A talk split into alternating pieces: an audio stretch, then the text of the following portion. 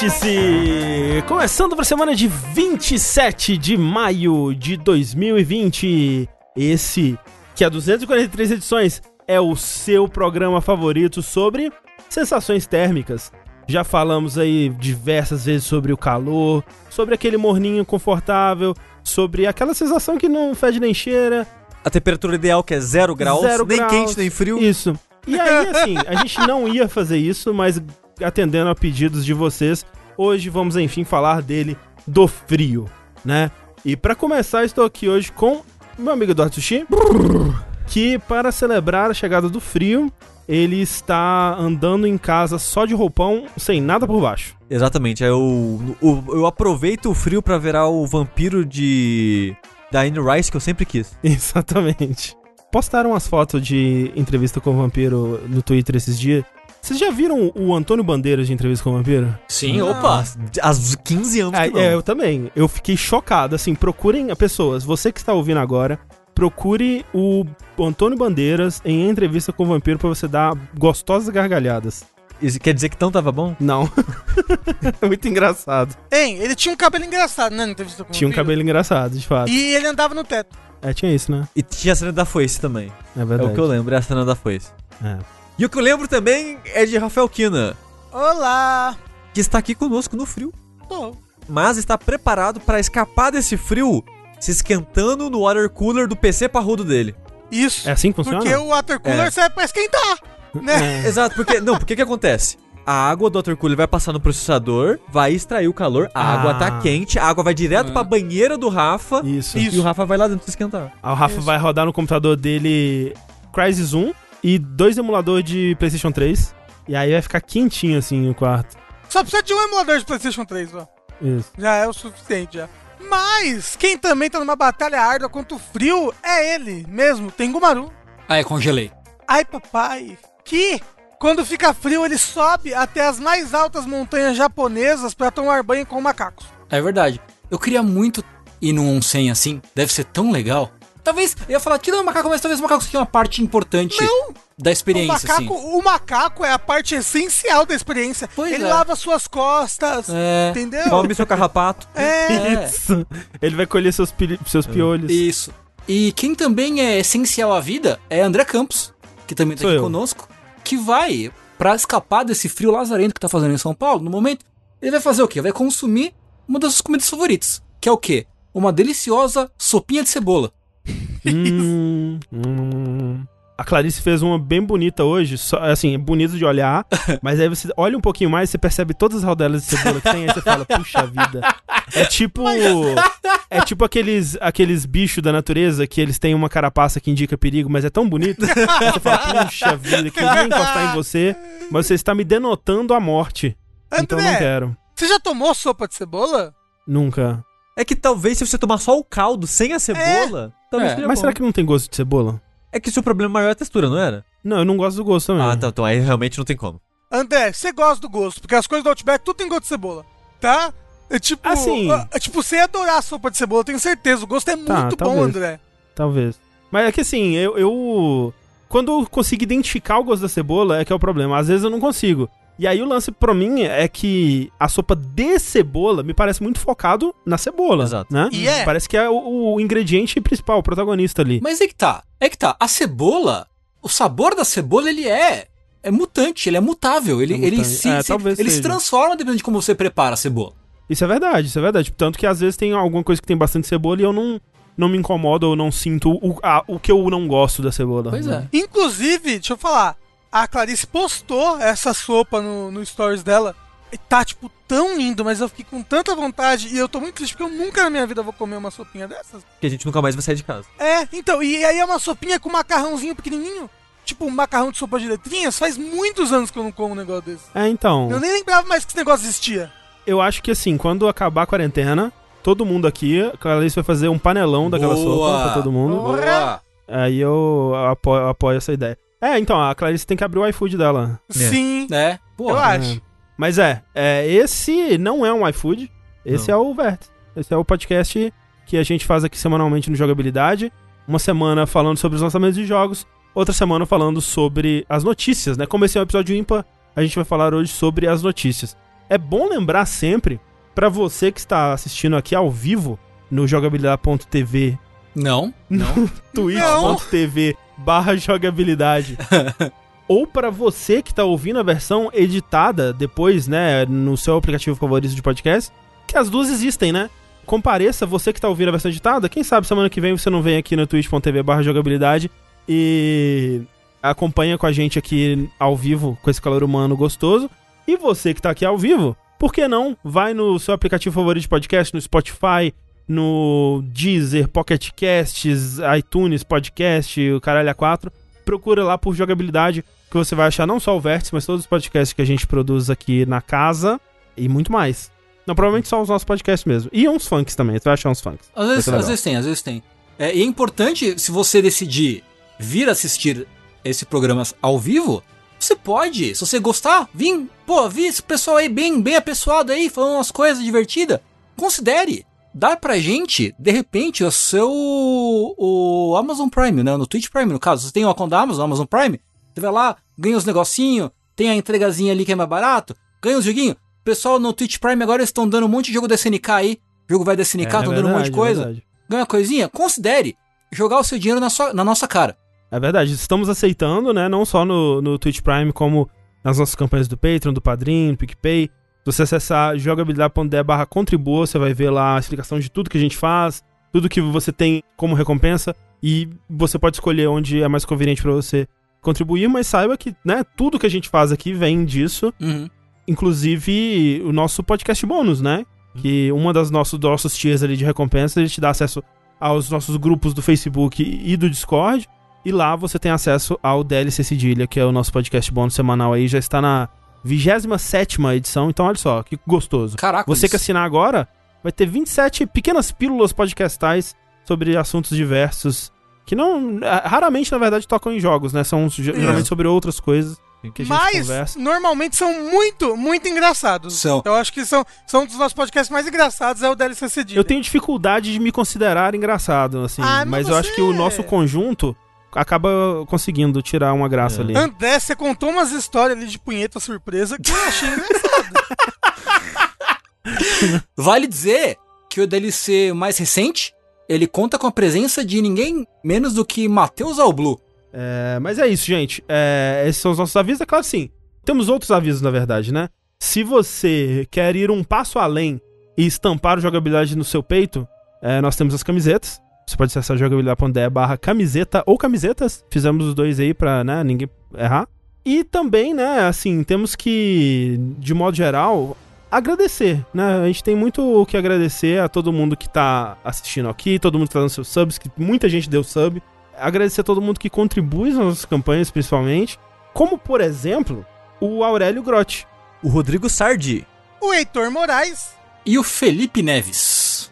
Muito obrigado a todos vocês e a todos os outros aí, todas as outras pessoas que estão com a gente, estiveram com a gente e que estarão com a gente, por que não também? Vocês que fazem essa bela roda girar aqui. Muito obrigado. Antes da gente começar, te falar uma coisa rapidinho. Hum, Eu lancei uma ideia imbecil no Twitter e as pessoas começaram a aderir, mas eu quero que elas adiram, aderam, não sei como conjugar esse tempo verbal, adoram. mas adoram mais, que é mande um, um vídeo ou um áudio de você gritando o vértice pro arroba jogabilidade no Twitter. Mandaram um, um canto lírico aqui que foi espetacular, É, o, o assim. vértice de ópera foi incrível. Puta que foi pariu. mesmo. Foi Eu vou sensacional. começar a separar esses áudios, colocar aqui na soundboard. É. Aí quando começar, eu fico em silêncio e a soundboard faz o trabalho por mim, entendeu? É. Começar a fazer isso aí. Queria pedir, queria pedir isso. Você podia encerrar todos os vértices com um vértice desse. Na verdade. O vértice do início e o vértice do final. É. Né? Tá chegando aí, em breve tá vindo o vértice 300. Aí, ó. Perfeitamente equilibrado, como todas as coisas devem ser. né? Porque o vértice é de nós pra vocês. Então começa Olha com a aí. gente e termina com vocês falando Porra, Olha aí, ó. Puta que pariu. Eu é um sou poeta, muito marketing, gente. Me- Caralho, Me contrata. É pura poesia. Mas vamos lá então para as notícias da quinzena. Começando hoje aqui com o Rafa, que tem uma notícia que a gente já tava. é Uma bola que a gente já tava cantando aí desde há meses atrás. Já vai me difamar já. Ah, começou com uma bola que tava cantando, eu aqui quietinho, sem falar nada. ah, então a gente vai começar com as nossas coronotícias, não é verdade? pois é. Como sempre, né? É. como sempre, a gente começa com as coronotícias, e as coronotícias sempre envolvem o quê? Cancelamentos. E o, o mais recente cancelado da galera é a BlizzCon. Olha aí, quem diria? Já tava todo mundo cantando essa bola faz tempo, né? De que a BlizzCon provavelmente ia ser cancelada, porque até o final do ano provavelmente a gente não vai se livrar do perigo do coronavírus, né? É, eles estavam com aquele papinho de não, vamos ver isso aí, né? Uhum. Porque é, seria só em outubro? Alguma coisa assim, né? É mais pro final É, do mais ano. ano. É, ano. eles, tentaram dar uma arrastadinha, né? Tipo. É, então, e, e não sei se vocês lembram, né? A BlizzCon do ano passado foi aquela problemática, né? Assim, foi no, no encalço ali do- das tretas com Hong Kong, Uhum. né? Do ah, jogador banido sim, e tal. Sim. Mas que, tipo, eu achei que foi menos problemática do que a do ano retrasado. É, não, a- foram problemáticos por motivos diferentes, sim. A do ano retrasado, eles, né, que anunciaram Diablo Immortal, e foi aquela decepção toda e tal. É, mas a, a do ano passado até que foi meio broxada, mas eles tentaram dar uma resposta pro negócio Sim, de Hong Kong. pã- Mas é, esse ano nem vai ter, né? Não? Ai, é, ai, pois é, tá É. indo de mal a pior aí. É, assim, de uma pior não, né? Porque, tipo, não vai ter nada esse ano. A gente vai, no final das contas, né? Não É, vai ter sim. evento nenhum. Esse ano vai ser Não é um culpa, não é culpa da Blizzard de ano... É, forma tipo, alguma, né? não, não é como se ela tivesse inventado o coronavírus, fica aqui. É. Não quero ser o cara da teoria da conspiração, mas Você tá me dizendo que a Blizzard ela tá com tanta vergonha de encarar o próprio público que ela desenvolveu um vírus pandêmico global, é isso? Uhum. Exato. sim. Entendi, faz sentido. Mas eles falaram assim, meio que. Tipo, ah, não vai rolar, né? Corona, coronavírus. Mas, quem sabe no começo do ano que vem? É, então, no começo do ano que vem, uma, uma, um evento digital, né? Não, pelo que eu entendi do texto, seria um evento físico no começo do ano que vem, não? Não, não, eles estavam falando assim, vamos, a gente tá procurando outras alternativas digitais que a gente gostaria de fazer o quanto antes, Aham. mas, dado o planejamento, nossa pouca experiência com esse tipo de coisa, provavelmente só no começo do ano que vem mesmo. Porque tem que lembrar que a BlizzCon mesmo, ela seria no finalzinho já do ano, é outubro, então. né? Uhum, tipo, uhum. Ah, por eu achei que eles estavam querendo fazer um evento físico no final do ano. não, quando eu não, li. não, não. Eu, eu fiquei muito impactado por eles usarem uh, o termo não podemos conectar com muitos de vocês à convenção e recarregar a nossa bateria geek Ai, nessa Deus primavera. Ah, eu adoro esses textos que são super gamers e falam É. com os gamers. Que eu sou gamer também. Ao que tudo indica, eles ainda querem, têm esses planos de fazer o evento online e eles estão planejando ter, né, alguma versão de tudo que teria na BlizzCon normal. Então vai ter campeonato, é, palestra, anúncios e perguntas e respostas com, com o público e tal. Eles vão adaptar isso tudo de alguma forma. Dá pra ser online, obviamente não vai ser Sim, sim. tão legal com o pessoal que vai. Mas sabe o, o, o, o que que pode ser legal, André? Hum, talvez a- os prêmios da BlizzCon sejam mais fáceis pra gente ganhar, tipo, aqui no Brasil. Porque, tipo assim, sempre tem prêmios pra quem vai na, na BlizzCon, né? Tipo, hum. skins, por exemplo, tem, tem uma Ah, skin de tá. Overwatch todo ano pra quem vai na BlizzCon. E aí só quem vai na BlizzCon que tem essa skin. O, se você comprar o Online Pass, você já não ganha essas paradas? Ganha, Ganha. eu nunca comprei. Talvez fique mais barato. Ah, mas eu acho que eles ainda vão fazer isso sim, de ter um Online Pass pra quem vai Hum, É. poder assistir, sei lá, mais entrevista, mais alguma coisa, assim. Sem dúvida eles devem fazer isso. Fica a BlizzCon entrando, né? Como a gente falou, tipo, é o, sei lá qual evento, né? Que já foi cancelado. A gente já teve Gamescom, teve PAX, alguma PAX foi cancelada. Tem vários eventos. E3, né? TGS, Sim, sim. E3, né? Que a gente vai falar ainda né, nesse programa um pouquinho. BGS não foi, não. BGS. TGS, não. TGS, TGS, Tokyo Game Ah, Show. tá, desculpa, Ah, desculpa. Esse era o ponto que eu ia chegar, Uhum. né? Que a BGS tá falando que vai continuar, considerando que a- o plano do Dodoria de ir abrir grada- gradativamente o estado, né, em várias fases tal, que foi anunciado essa semana, a abertura de São Paulo em várias fases até o fim de julho, acho, se não me falha a memória, existe a chance ainda real de, de rolar BGS. E rapaz, Mas tem Gu pra abrir, a gente primeiro precisa fechar. E tipo, nunca vi uma quarentena tão pau mole que Pois. essa, que tá todo mundo na rua. pois E é. tá tipo. Indo pra Caralho, praia. é, É. Tá o pessoal, tipo, do feriado descendo pra praia, mesmo que a praia esteja em lockdown. Sabe quando vai vir o apocalipse, aí vem os, os grilos, aí morre É. primogênito, Isso. aí chove enxofre e tal. A BGS vai ser o último aviso do apocalipse, sabe? Se a BGS rolar, Aham. é porque realmente tudo, tudo deu errado. Pois é. Fudeu mesmo, assim, sabe? A gente começava tipo, ah, vai lá, BGS, vai rolar assim, vai, acredite nos seus sonhos. E agora? Caralho, eu acho que vai rolar. Eu acho que talvez role mesmo. As Do pessoas- jeito que as coisas tão, As pessoas vão e vão morrer, né? né? Vai- Vai espalhar pra mamãe, pra papai, pra titio, vovó, todo mundo morrendo em casa, que gostoso.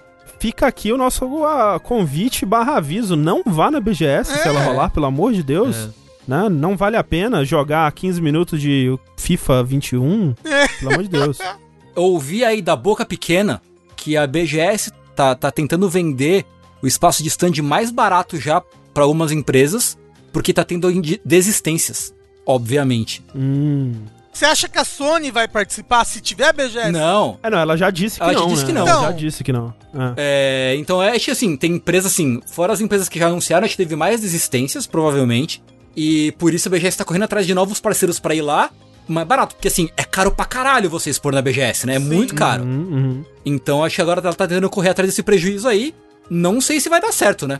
Vamos torcer por notícias mais esperançosas aí, embora a esperança esteja num estoque baixo. né? Tipo, se o Brasil tivesse melhorando em relação ao corona, se a gente tivesse, tipo, nossa, realmente a gente tá abaixando a curva, talvez daqui até a BGS já esteja bem. É. Mas a gente só tá piorando. A gente não tá É. melhorando. Parece que os caras viram assim: caralho, essa curva não vai baixar, não, né? Então foda-se, vamos lá. É, é. Foda-se. Quem sabe ela não dá a voltinha, tipo um mon- montanha-russa, assim, né? É, faz um loop Faz um loop. Sonic, quem sabe, né? É. Quem sabe? Eu acho que é isso. Eu acho que é isso que o Brasil tá mirando. É, pois é. Socorro, gente.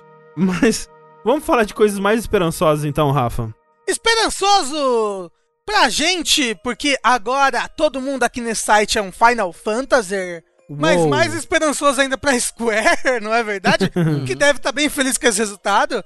É que o Final Fantasy VII Remake bateu aí recorde de venda da, da série, né? De velocidade. Uhul. Sim, é, é o jogo que mais vendeu num mês, né? Uhum. Isso é o jogo da série que mais vendeu no meio. E tipo assim, Final Fantasy é um jogo que vende bem, não é tipo Dragon Quest que não vende bem aqui no ocidente, sabe? sim. É. É. Tanto é que, tipo, a- até o 15, né, que ele é um jogo que não é tão bem quisto assim pelos fãs e tal, ele era o detentor do recorde anterior, né? Ele, Sim, Quando ele lançou lá em 2016, né? sim. Ele foi o mais vendido da série no seu primeiro mês. Mas dito isso, Resident Evil 6 também vendeu bem, né, pra série Resident Evil. Sim, o mas 5 não é era tão bem o visto, né? recordista. é, na- ainda é. Na, na franquia Resident Evil ainda é o recordista, né? Mas assim, diferente do Resident Evil 6, que foi, tipo, muito odiado, né? O Uhum. Final Fantasy VII Remake vendeu bem e o pessoal tá gostando bastante. Sim. Sim. Vale dizer que essa pesquisa aí foi do NPD Group, né? Que é um- uma instituição que olha o mercado norte-americano, especificamente, né? Dos Estados Unidos. Então, essa. é, a- a- as estatísticas que ele lançou são pro mercado estadunidense especificamente, mas Uhum. é um dos maiores mercados do mundo aí. É, não sei se atualmente ele conseguiu bater a China de novo. Tava uma. Eu acho que os Estados Unidos passou, depois a China passou de volta. É, Agora deve foi- tá, tá, que rolando um negócio. lugar. Atualmente eu não sei como é que tá. É. Mas, Dá pra ter uma noção do resto do mundo, né? de fato. É um termômetro. E eu né? achei interessante porque. Duas coisas, na verdade. É, Essa lista do, do NPD, ela tá calculando também plataformas digitais. O que eu não sabia que o NPD fazia, porque É. até um tempo atrás, quando saíam dados do, do NPD, era sempre cópias Físico. físicas, né? E isso tava se tornando cada vez menos relevante, então tava se tornando menos e menos útil reportar o que o NPD dizia, né? Só que agora esse. Eu não sei se é algo novo ou se já tá rolando assim há bastante tempo, mas eu fui reparar só agora que ele tá contando as lojas digitais também, inclusive Steam e tudo. É, então é um número muito mais certeiro aí. E eles soltaram alguns outros dados que eu achei interessantes aqui. O Final Fantasy VII, ele é o jogo mais vendido de abril, né, como um Sim. todo. E o jogo mais vendido no PS4 de 2020 até agora, Uhum. Caralho. Que é bastante. É, e bom notar isso, né? Ele conseguiu ser o jogo mais vendido do mês sendo exclusivo de PS4. Pois é, Imagina exato. quando sair a versão de PC mais pra frente. É, e assim, vai sair a de PC e vai sair pra Sony eventualmente? E aí eu já não sei. Pra Shone acho que não eu falaram não sei se nada. eles falaram sobre isso já. Uhum. Uhum. É, mas eu tenho certeza que a de PC vai vender bem também, sabe? É. É, eu acredito que deve sair pra plataformas da Microsoft, né? Acho que quando ele sair já vai ser pra, pra próxima geração também. Sim. Então, e assim, ele é o Final Fantasy com esses maiores números, tanto em unidades vendidas quanto de, de dólares mesmo, né? De valor é, arrecadado no total, no, no primeiro mês. E eles soltaram também um top 10, né? Pra saber assim, ok, o Final Fantasy VII foi o número 1, vamos ver quem são os outros. Lembrando que é um mercado norte-americano, então não vai ter FIFA, por exemplo. FIFA com certeza estaria Na Europa. é, né? na Europa ou, ou Ou até no até... mesmo no Brasil. Mas É. sempre tem Madden, né? Sem- tipo, os outros esportes Sempre tem sempre, sempre, tem, né? A lista então é, em primeiro lugar, Final Fantasy VII Remake. Em Uhum. segundo lugar, Call of Duty Modern Warfare. Em terceiro lugar, Animal Crossing, aí firme e forte ainda. Em quarto lugar, NBA 2K20. Em quinto lugar, GTA V, gente. Impressionante, né? Não larga o osso do GTA V. Em sexto lugar, Resident Evil 3. Em sétimo lugar, Modern Warfare 2 Remastered. Olha a força de Call of Duty, cara. É. É, louco isso. Pois é. Em oitavo lugar, MLB The Show, jogo de beisebol. Uhum. Em nono lugar, Madden. Uhum. E em décimo lugar, Red Dead Redemption 2. Cara, ainda Red Dead, que Que loucura. é. Ah, né? Rockstar, né? Sim. Mas eu achei muito engraçado que em décimo primeiro, Just Dance 2020. E um pouquinho mais pra baixo tem FIFA ali, sim. Uhum. Aliás, na lista ainda tem, tipo, Mario Kart 8. Sim, não, é. Tem uns jogos aí que É, tipo, loucura, né? Que, tipo, não ainda... saem da lista de, de jeito nenhum. Todo mês estão lá. Não, o GTA V eu tenho certeza que até o fim dos tempos todo mundo no mundo tem uma cópia. É, então. Isso eu- porque eu- deram de graça na época. É, então, eu fiquei, fiquei surpreso, assim, tipo, talvez. Será que mês que vem ele vai estar numa posição mais baixa porque deram de graça? Curioso pra verificar isso aí, pra ver o que vai acontecer. Eu sei que eu tenho GTA V agora, né? Que é a época que deu. É, eu não peguei não. Como curiosidade, eu tava procurando o ranking de vendas de Final Fantasy, his- historicamente falando, né? Eu achei uma lista pré-15, né? Então, se o 15 era, era o mais vendido, eu imagino que o, o antigo primeiro lugar era o 15, então, né? Antes do lançamento do 15. E o primeiro lugar, considerando todos os relançamentos e remakes e tal, era o próprio Final Fantasy VII. O top 5, né, de Final Fantasy mais vendidos pré-lançamento do, do 15, né? Então, considerando até o Lightning Returns, era primeiro lugar o 7, segundo lugar o 8, terceiro lugar o 6, quarto lugar o 5 e em quinto lugar o 9. Que louco. Nossa, eu Nossa! achava que o 10 ia estar aí no topo. Pois é, o, o 10 ele tá em sétimo. Hum. Eu achava, eu achava que o 12 ia estar, pô, porque, né, PlayStation 2 vendeu pra caralho. Vale dizer que esse recorde, tanto do 7 quanto do 15 que a gente tá falando, é de vendas no primeiro mês, especificamente, né? É. Eu não, Uhum, não tenho certeza se o 15 era o mais vendido de todos, né? Eu, eu- eu acho que também foi. Era. É, Bom, é- então, essa lista aqui também. é tipo, é o acumuladão, né? Não é, não é o do, do, do Sim. lançamento nem nada. É, se você for ver também, né, tipo, hoje em dia, por exemplo, Final Fantasy VII, o original, ele vendeu tanto no Play 1 quanto no- agora no Switch, no Play 4, no, Sim. no é. Sony, né? Porque ele Sim. foi Sim, sim. relançado em todos esses daí. É, então, assim, a Square deve estar bastante feliz aí com o dinheirinho que tá recebendo. Nomura vai poder comprar mais alguns cintos, imagino. Tomara. Torço para a coleção de cintos do Nomura. Ai, sinto Aumentar? muito por ele. E sabe o que isso significa? O que que isso significa? 10 Final Fantasy VII. Yes! Não, não acho isso bom. Eu quero ver como é que vai ser os nomes. Final Fantasy VII 1, 2. Não, eles Não, vão- já 7 tá em romano e, o- e 2 em numeral. é, nossa, é Final Fantasy VII, X, AE, R, Isso. como é que é o nome do bebê lá, Isso. cara? Sephiroth. Sabe, seria mais engraçado se não tivesse número, ia ser Final Fantasy VII e outro subtítulo que não remake. Mas assim, eu acho, eu acho que vai ser isso o próximo. De do verdade. jeito que, vai- tão, que eles estão fazendo, vai ser Final Fantasy VII Remake 2021, sei lá. Não, vai ser Final Fantasy VII A New Hope, sabe? Vai ser Não, alguma coisa não. assim. Eu tenho Vai ser- certeza, André, confia em mim. Vai ser Final Fantasy VII é, Redo. Final Fantasy VII Reconquer. Final Fantasy VII Fantasy 356 dividido por 4. Isso. O pessoal no chat tá falando que vai ser Final Fantasy VII Remake Parte 2. Que o The Last of Us começou com isso, né? Aham. Remake não tinha isso antes. Assim, né? De que- Parte 2. É, Poderoso Chefão começou com isso. É. Mas eu digo nos jogos. Sim. Mas quem começou também nos jogos Quem? é alguém. Porque eu vou falar de alguém que não começou agora, mas já tá lá em cima. O que eu fico um pouco surpreso, sendo sincero. Eu também fico. Porque a notícia é a seguinte: CD Projekt Red, aquela empresa lá que é a dona da GOG, e que lançou três jogos até hoje, quatro jogos até hoje, contando Uhum. com o Gwent. E o Thronebreaker 5, Cinco talvez? jogos, cinco jogos, porra. É. Cinco, cinco executáveis que você pode ter na sua área de trabalho. Uhum. É. Eles passaram a Ubisoft em valor. Porque agora eles são a empresa de jogos mais valiosa da Europa. Louco, né? Valendo atualmente, no dia da notícia, 8,13 bilhões de dólares. A empresa toda, contando o GOG, né? Toda a Hum. CD Projekt Family ali. É. Peraí, a, a empresa vale 8,3 bilhões? Isso. É. Cara, me pensar que o Jeff Bezos, filho da puta, vai ganhar o primeiro trilhão? Ah, mas aí é. Não, não tem como. Não tem como. Não tem como comparar. É, mas é Não, batendo. mas olha que errado, é só isso que eu tô pensando. Sim. Ah, sim. a- tendo acabado de bater a Ubisoft, que vale 8.12, né? É. Lembrando que hoje, no dia dessa gravação, já pode ter mudado o valor. A Ubisoft já pode estar valendo mais. E no dia que você tá ouvindo isso, Vai pode ser saber. que desmudou de novo. Vai saber. Porque isso que a gente tá falando é de acordo com as ações, né? O quanto a empresa vale de acordo com as pessoas Uhum, de investimento, né? De acionistas e coisas do tipo. Então, esse valor flutua, mas é importante notar que uma empresa que existe há o quê? Nem 20 anos ainda. Hum. De presença de mercado, pelo menos, né? É, é, assim, ela existe há mais tempo. Porque se a gente for levar em conta, né, que ela já fazia localização de jogos. Sim, sim. pra PC dos anos 90. Gate, é. Mas, tipo, desde que ela começou a fazer jogos, é menos de 20 anos. Hum. Porque ela, a GOG, a loja, foi criada pra financiar o Witcher, né? Hum. Então, não existia loja quando eles começaram a fazer o jogo. E o Witcher de 2006 ou 7, o primeiro? Witcher. Acho que é um de sete. 2000, Acho que é. Talvez seja Porque ele, sete, saiu, é. porque ele saiu perto do Mass Effect 1, eu acho. O se não me falha a memória. Aí vamos dizer que eles trabalharam 5 anos no Witcher 1, que eu sei que foi um desenvolvimento longo e trabalhoso. É, então foi 2002.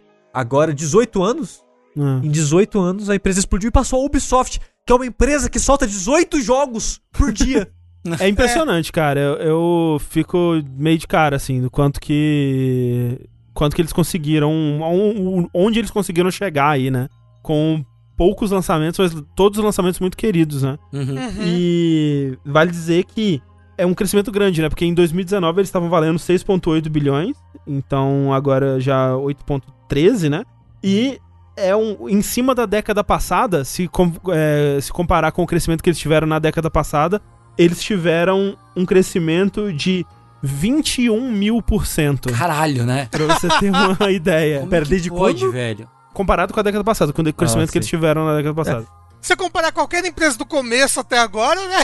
Vai crescer. Não, mas então, esse é Ai, o maior crescimento de todas as, as empresas que têm ações na, no, no, no, no index lá europeu que inclui né, as ações da CD Projekt É. Red. O maior crescimento nesse período. Isso, nesse período, exato. Falaram ali no chat, ah, mas GOG ajuda. GOG ajuda, mas, por exemplo, o André comentou o crescimento do ano passado para esse, ela subiu um terço do valor dela. Era 6, foi pra 8 bilhões. Uhum. E, cara, o GOG ajuda, mas sabe É. o que, que ajuda? Witcher 3. O que ajuda foi a série da Netflix que popularizou ainda mais o Witcher 3. Hum. Porque mesmo o Witcher 2 ele foi um jogo grande, ok. Mas o Witcher 3 foi um estouro, assim. Foi, foi Sim. absurdo, né? O, o impacto que teve. Tanto em termos de densidade de jogo, por, por assim dizer, né? Quanto de, de presença na mídia e no, no- na mente das pessoas. E, enfim, tipo, todo mundo se apaixonou por Witcher 3. é, e aparentemente não, não de graça, né? Porque todo mundo que joga diz que é um jogo muito bom. É, e aí. Todo mundo menos jogabilidade, né? Não? É, mas a- a- eu falei, a minha desculpa é que eu não joguei Witcher 3, então eu posso, posso falar. Eu joguei. Eu não joguei. E é doido, né? Como parece que, assim, ah, estourou o Witcher 3 e daí foi só foguetando alegria. pro infinito e além. É. E o Witcher 3, que inclusive tá fazendo aniversário de 5 anos em maio agora, acabou de fazer, acho que dia 20 e poucos aí. Sim. É, completou 5 aninhos de vida. Bastante tempo, e pra ele estar tão presente ainda né, no Sim, dia a dia. sim. São raros jogos que conseguem se manter tão Uhum. é, ativos e presentes assim ao longo do tempo.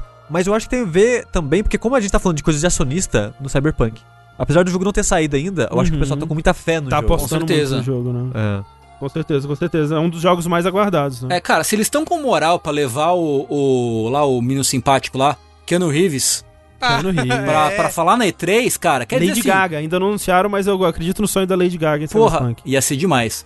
Você imagina a moral que esses caras estão no mercado financeiro, assim, sabe? Pra Hollywood dar um, um boizinho pra eles assim, desse jeito? Porra! Uhum. Não, e todo mundo sabe que, que Cyberpunk vai simplesmente detonar a indústria de videogames. Nunca mais a indústria de videogames será a mesma. Nunca mais. Vamos Ou ver, não. né? Quem sabe? ou, ou seja uma grande decepção, vamos É. esperar pra ver. Mas é, a título de curiosidade aqui, outros valores de outras empresas, porque assim, isso ela é a, a empresa de jogos mais valiosa na Europa, né? Uhum. É, nos Estados Unidos a gente tem, por exemplo, a Take-Two, que vale 16,3 bilhões, né? Lembrando, a CD Projekt é 8,12, 8,13. É, e a Take-Two é a empresa que tem GTA. Exato. Então, né? É. A EA, 34,3 bilhões. A Nintendo, 53 bilhões. A Activision, 56 bilhões. E aí, em questão de empresas que estão só focadas em, em videogames, a única atividade delas, eu acho que talvez a Activision seja a maior aí, a de maior valor, né? Porque, obviamente, você tem outras empresas como a Microsoft, como a Sony, como a Tencent, que acho que bateu 500 bilhões aí, então não tem nem como comparar, né? É, é sacanagem de brincar. É, mas a Tencent tem o mundo todo nas mãos, né? Não só Exato, ela não, não é uma empresa só de jogos, então é, é. foda de fazer esse E comparação. Valve não entra nisso porque ela não é aberta pra investimento, né? De Isso. terceiros. Ela é uma empresa fechada ainda Uhum. nisso. E, então aí, parabéns pra The Witcher 3. Aplausos. Pra é, The nove- Witcher é 3. 9 bilhões de Witcher 3. Isso. Cyberpunk então tá vindo aí, né? a- que Na vida real, indica. no caso, né? Você tá falando. É, o- aqui já chegou, inclusive. Mas estamos ainda esperando por novidades dessa próxima geração, dessa tão mítica, tão falada. Será que vai acontecer? Será, que, a- vai curar a corona? Será que alguém vai conseguir comprar um, um console novo? E aí nós temos aí novidades vindo diretamente de quem mais do que ele, Jason Schreier, né? Que supostamente estão tentando marcar aí para o dia 3 de junho uma conferência da Sony que possivelmente vai revelar, enfim, informações mais substanciais sobre o PlayStation 5, né? A data ainda tem como mudar, né? Porque eles ainda estão vendo algumas coisas aqui que, que podem é, mudar isso aí. E esse seria, teoricamente, o primeiro evento de uma série que eles vão fazer aí até o lançamento do console. E como é um evento, só um primeiro de muitos, né? Fala na matéria que não vai ter tudo de informação Uhum, do console uhum. ali. Uhum. Talvez não tenha cara, mas tenha jogos. Talvez tenha a cara dele, mas não tão, tantos jogos assim. Sim. Então vai ser uma parada mais de apresentação, eu acho. Porque a gente meio que. A gente de fato não foi apresentado. não, não foi. E assim, É. realmente, tem que ser alguma coisa que aconteça logo, né? Porque já, pra- né, a gente sempre fala, já tá tarde, assim, eu Uhum. acho. Já, já, né? Tudo bem que se for ver comparado com o que o Switch fez, por exemplo, ainda tá mais ou menos naquela, naquela timeline do Switch, né? Uns seis meses ali, apresenta e lança. Porque, tipo, o Switch apresentou mesmo. Tipo, em janeiro, não é? E lançou, tipo, em março. Não foi? Eu acho que foi no ano anterior. Eu acho que foi porque já tinha o vídeo da moça no telhado, levando Ah, o negócio é. pro churrasco. É, mas é que eu lembro que teve, tipo, uma grande direct do Switch em janeiro, assim. É, foi, provavelmente. tipo, pô, apresentou um monte de coisa. E aí, tipo, em março, mês... Março, janeiro, fevereiro, março? Foi no mês 3 que lançou, né? É, lançamento em março, isso. Foi no dia É. 3 do 3, é. Então, tipo, talvez eles estejam deixando mais pra perto, não sei, não sei. Mas assim, eu gostaria de ver logo tudo isso, né? Que eu tô de quarentena e eu não tenho nada pra fazer da minha vida.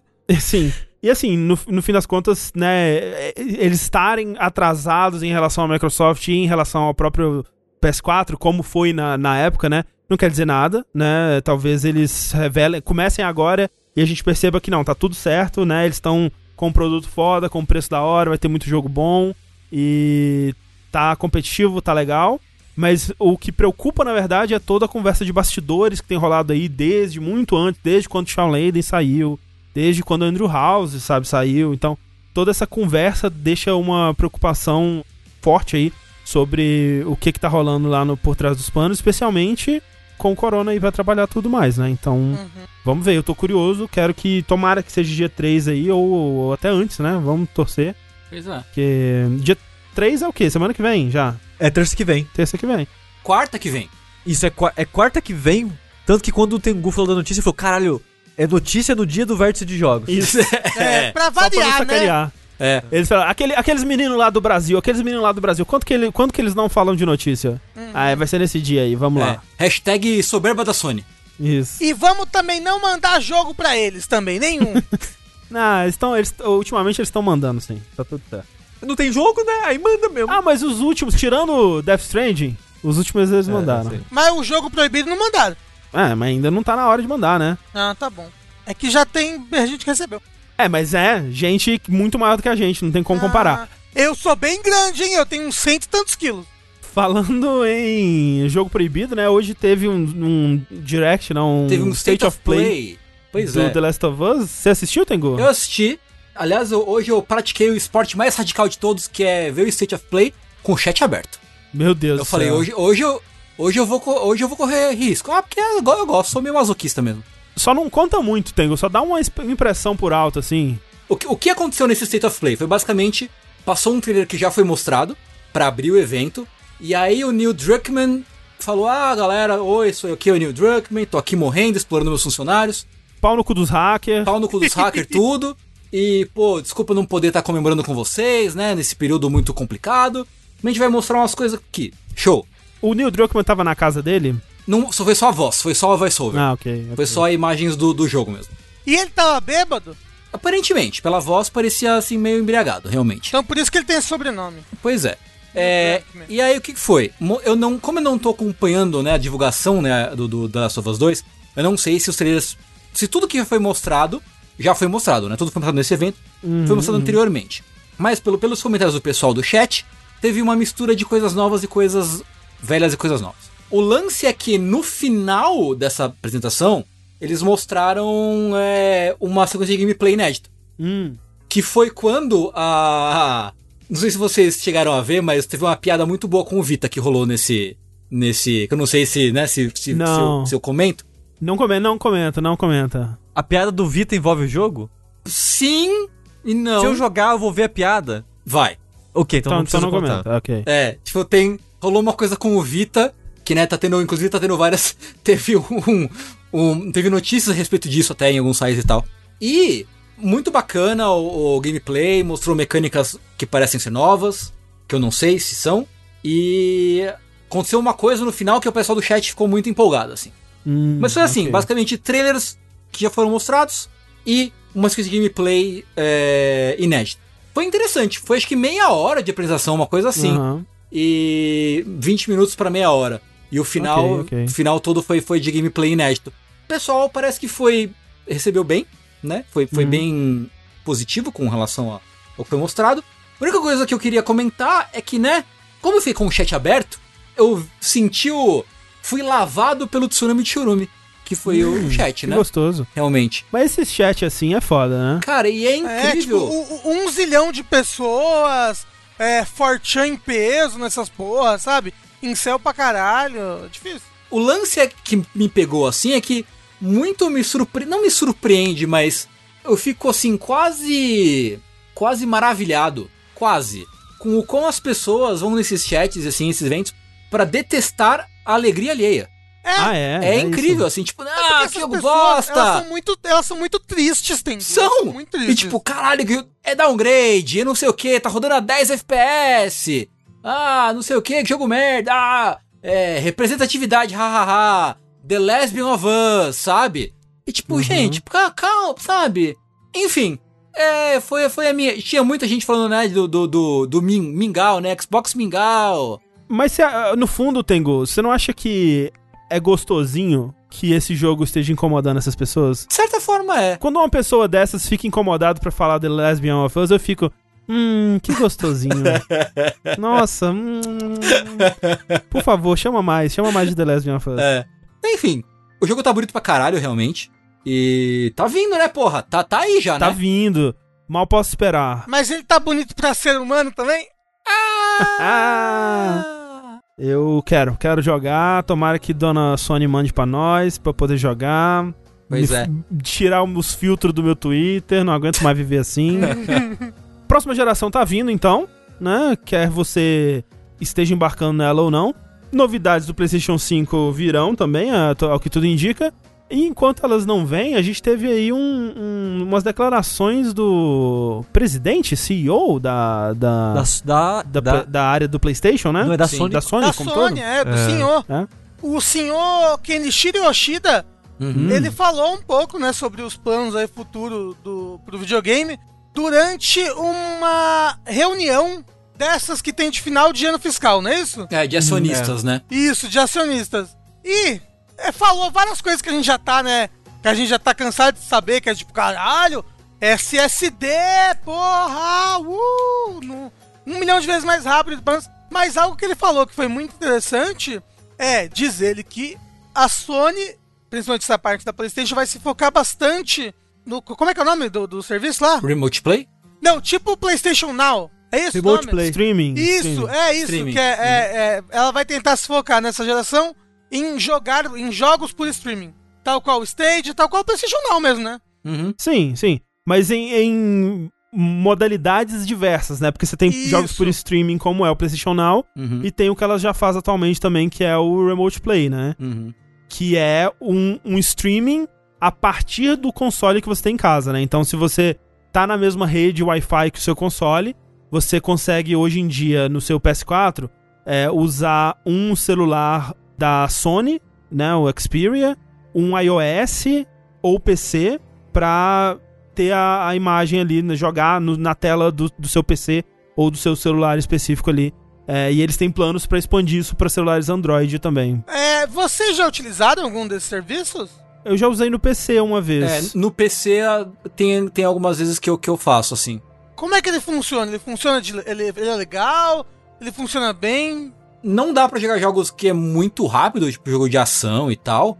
Mas, por exemplo, pra você jogar um RPGzinho assim, uma coisa mais suave. Uhum. Eu joguei muito Persona 5 aqui no escritório, por exemplo, né? Em- em- o o Jeremy fica na sala, eu tô no escritório no computador e eu jogo daqui. É, a qualidade cai um pouco, né? Porque você tem que colocar o videogame na mesma rede que tá o seu o aparelho que você vai usar pra, pra receber as imagens e tal.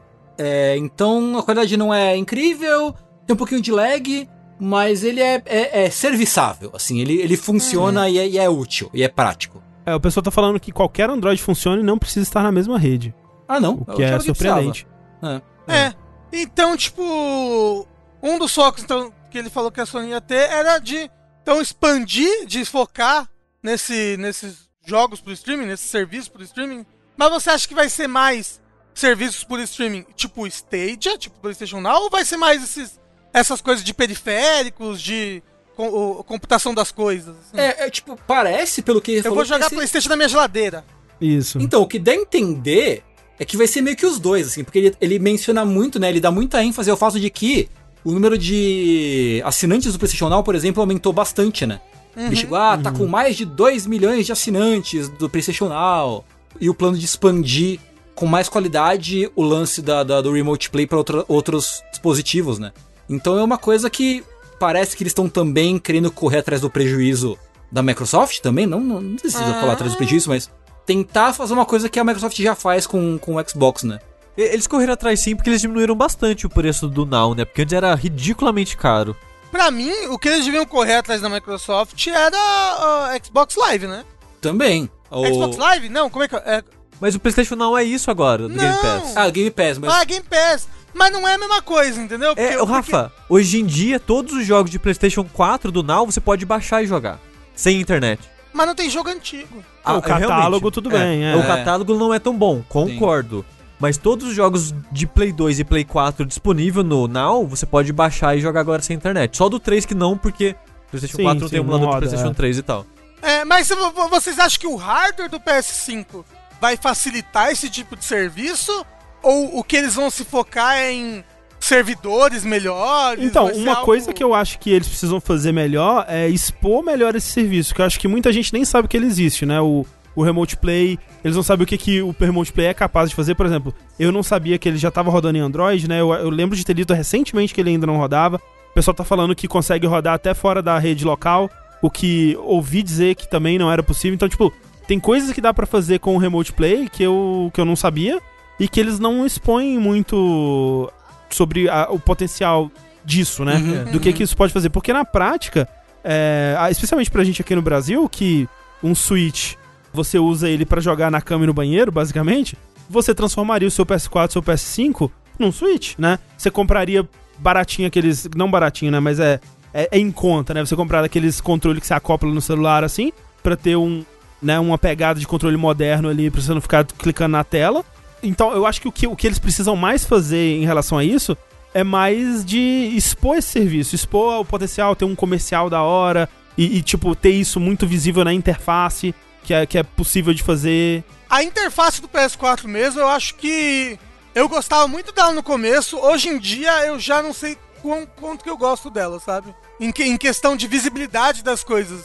Eu, eu, eu gosto, eu acho que a- pro que eu faço, ela é muito boa, ela é muito direta ao ponto e eu, tudo que eu preciso fazer nela eu consigo fazer de forma ágil e eficiente, assim. É, sei lá, tipo, eu, eu gosto mais hoje em dia da interface do Switch. É é uma coisa, só uma Não, não é a mesma coisa, porque, por exemplo, no, no PS4 eles aglutinaram todas as coisas de vídeo num botão só, que sempre demora muito mais pra entrar nos vídeos que eu quero, e as coisas de. a galeria de screenshots e tudo mais, ela fica. é- Ela, ela, ela é como se fosse um jogo, então quando eu deixo de usar ela, ela vai sendo arrastada pro fundo no negócio, isso me irrita bastante. Tipo, eu queria que tivesse, tivesse um menuzinho, que ela tivesse um menu em cima, um menu embaixo. Tipo, ou, ou, ou- ou então que a interface ela fosse mais, tipo. É customizável, talvez. É, você podia ter como pinar algumas coisas que você usa mais Sim, e tal. é. Isso sim, eu concordo. Curioso pra ver o que, que eles vão fazer com a interface do, do PS5, mas eu imagino que eles vão fazer alguma coisa pra expor melhor essas outras funcionalidades que não estão tão expostas assim no, no PS4 atualmente. né? É, eu só acho que eles deviam fazer um trabalho melhor também com o Now, porque isso que eu falei agora, muita gente nem sabe que você pode baixar os Uhum. jogos. Sim, sim. Uhum. Porque eu só fui descobrir isso quando eles anunciaram que ia ter GTA, ia ter Uhum. uns jogos maiores assim.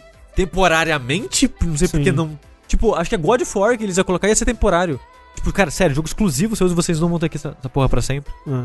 Mas é avisar que você pode baixar todos os jogos de PlayStation 4, todos os jogos de PlayStation 2 que estão na lista. E eu acho que no PlayStation 5, pelo amor de Deus, Sony coloca um emulador decente de PlayStation 2 e PlayStation 3 lá, pra tudo ficar disponível no, no Now. Um, né? PlayStation 1, pelo amor de Também. Deus. Também. Aí só vai faltar o quê? Montar um catálogo decente, porque realmente esse é o maior problema. Porque eu, eu acho que o mesmo é o mesmo preço lá fora, de 60 dólares por ano, os dois serviços. Uhum. Se eu não me engano, é o mesmo preço, ou próximo. O que muda é a qualidade dos jogos, porque o Game Pass tem muito mais jogo, muito mais jogo interessante, muito mais lançamento. Todos os jogos da Microsoft tá vitalício pra sempre lá, já lança direto lá. É, e no dia do lançamento, tipo, Minecraft Dungeons lançou, tipo, ontem, Sim. tá lá.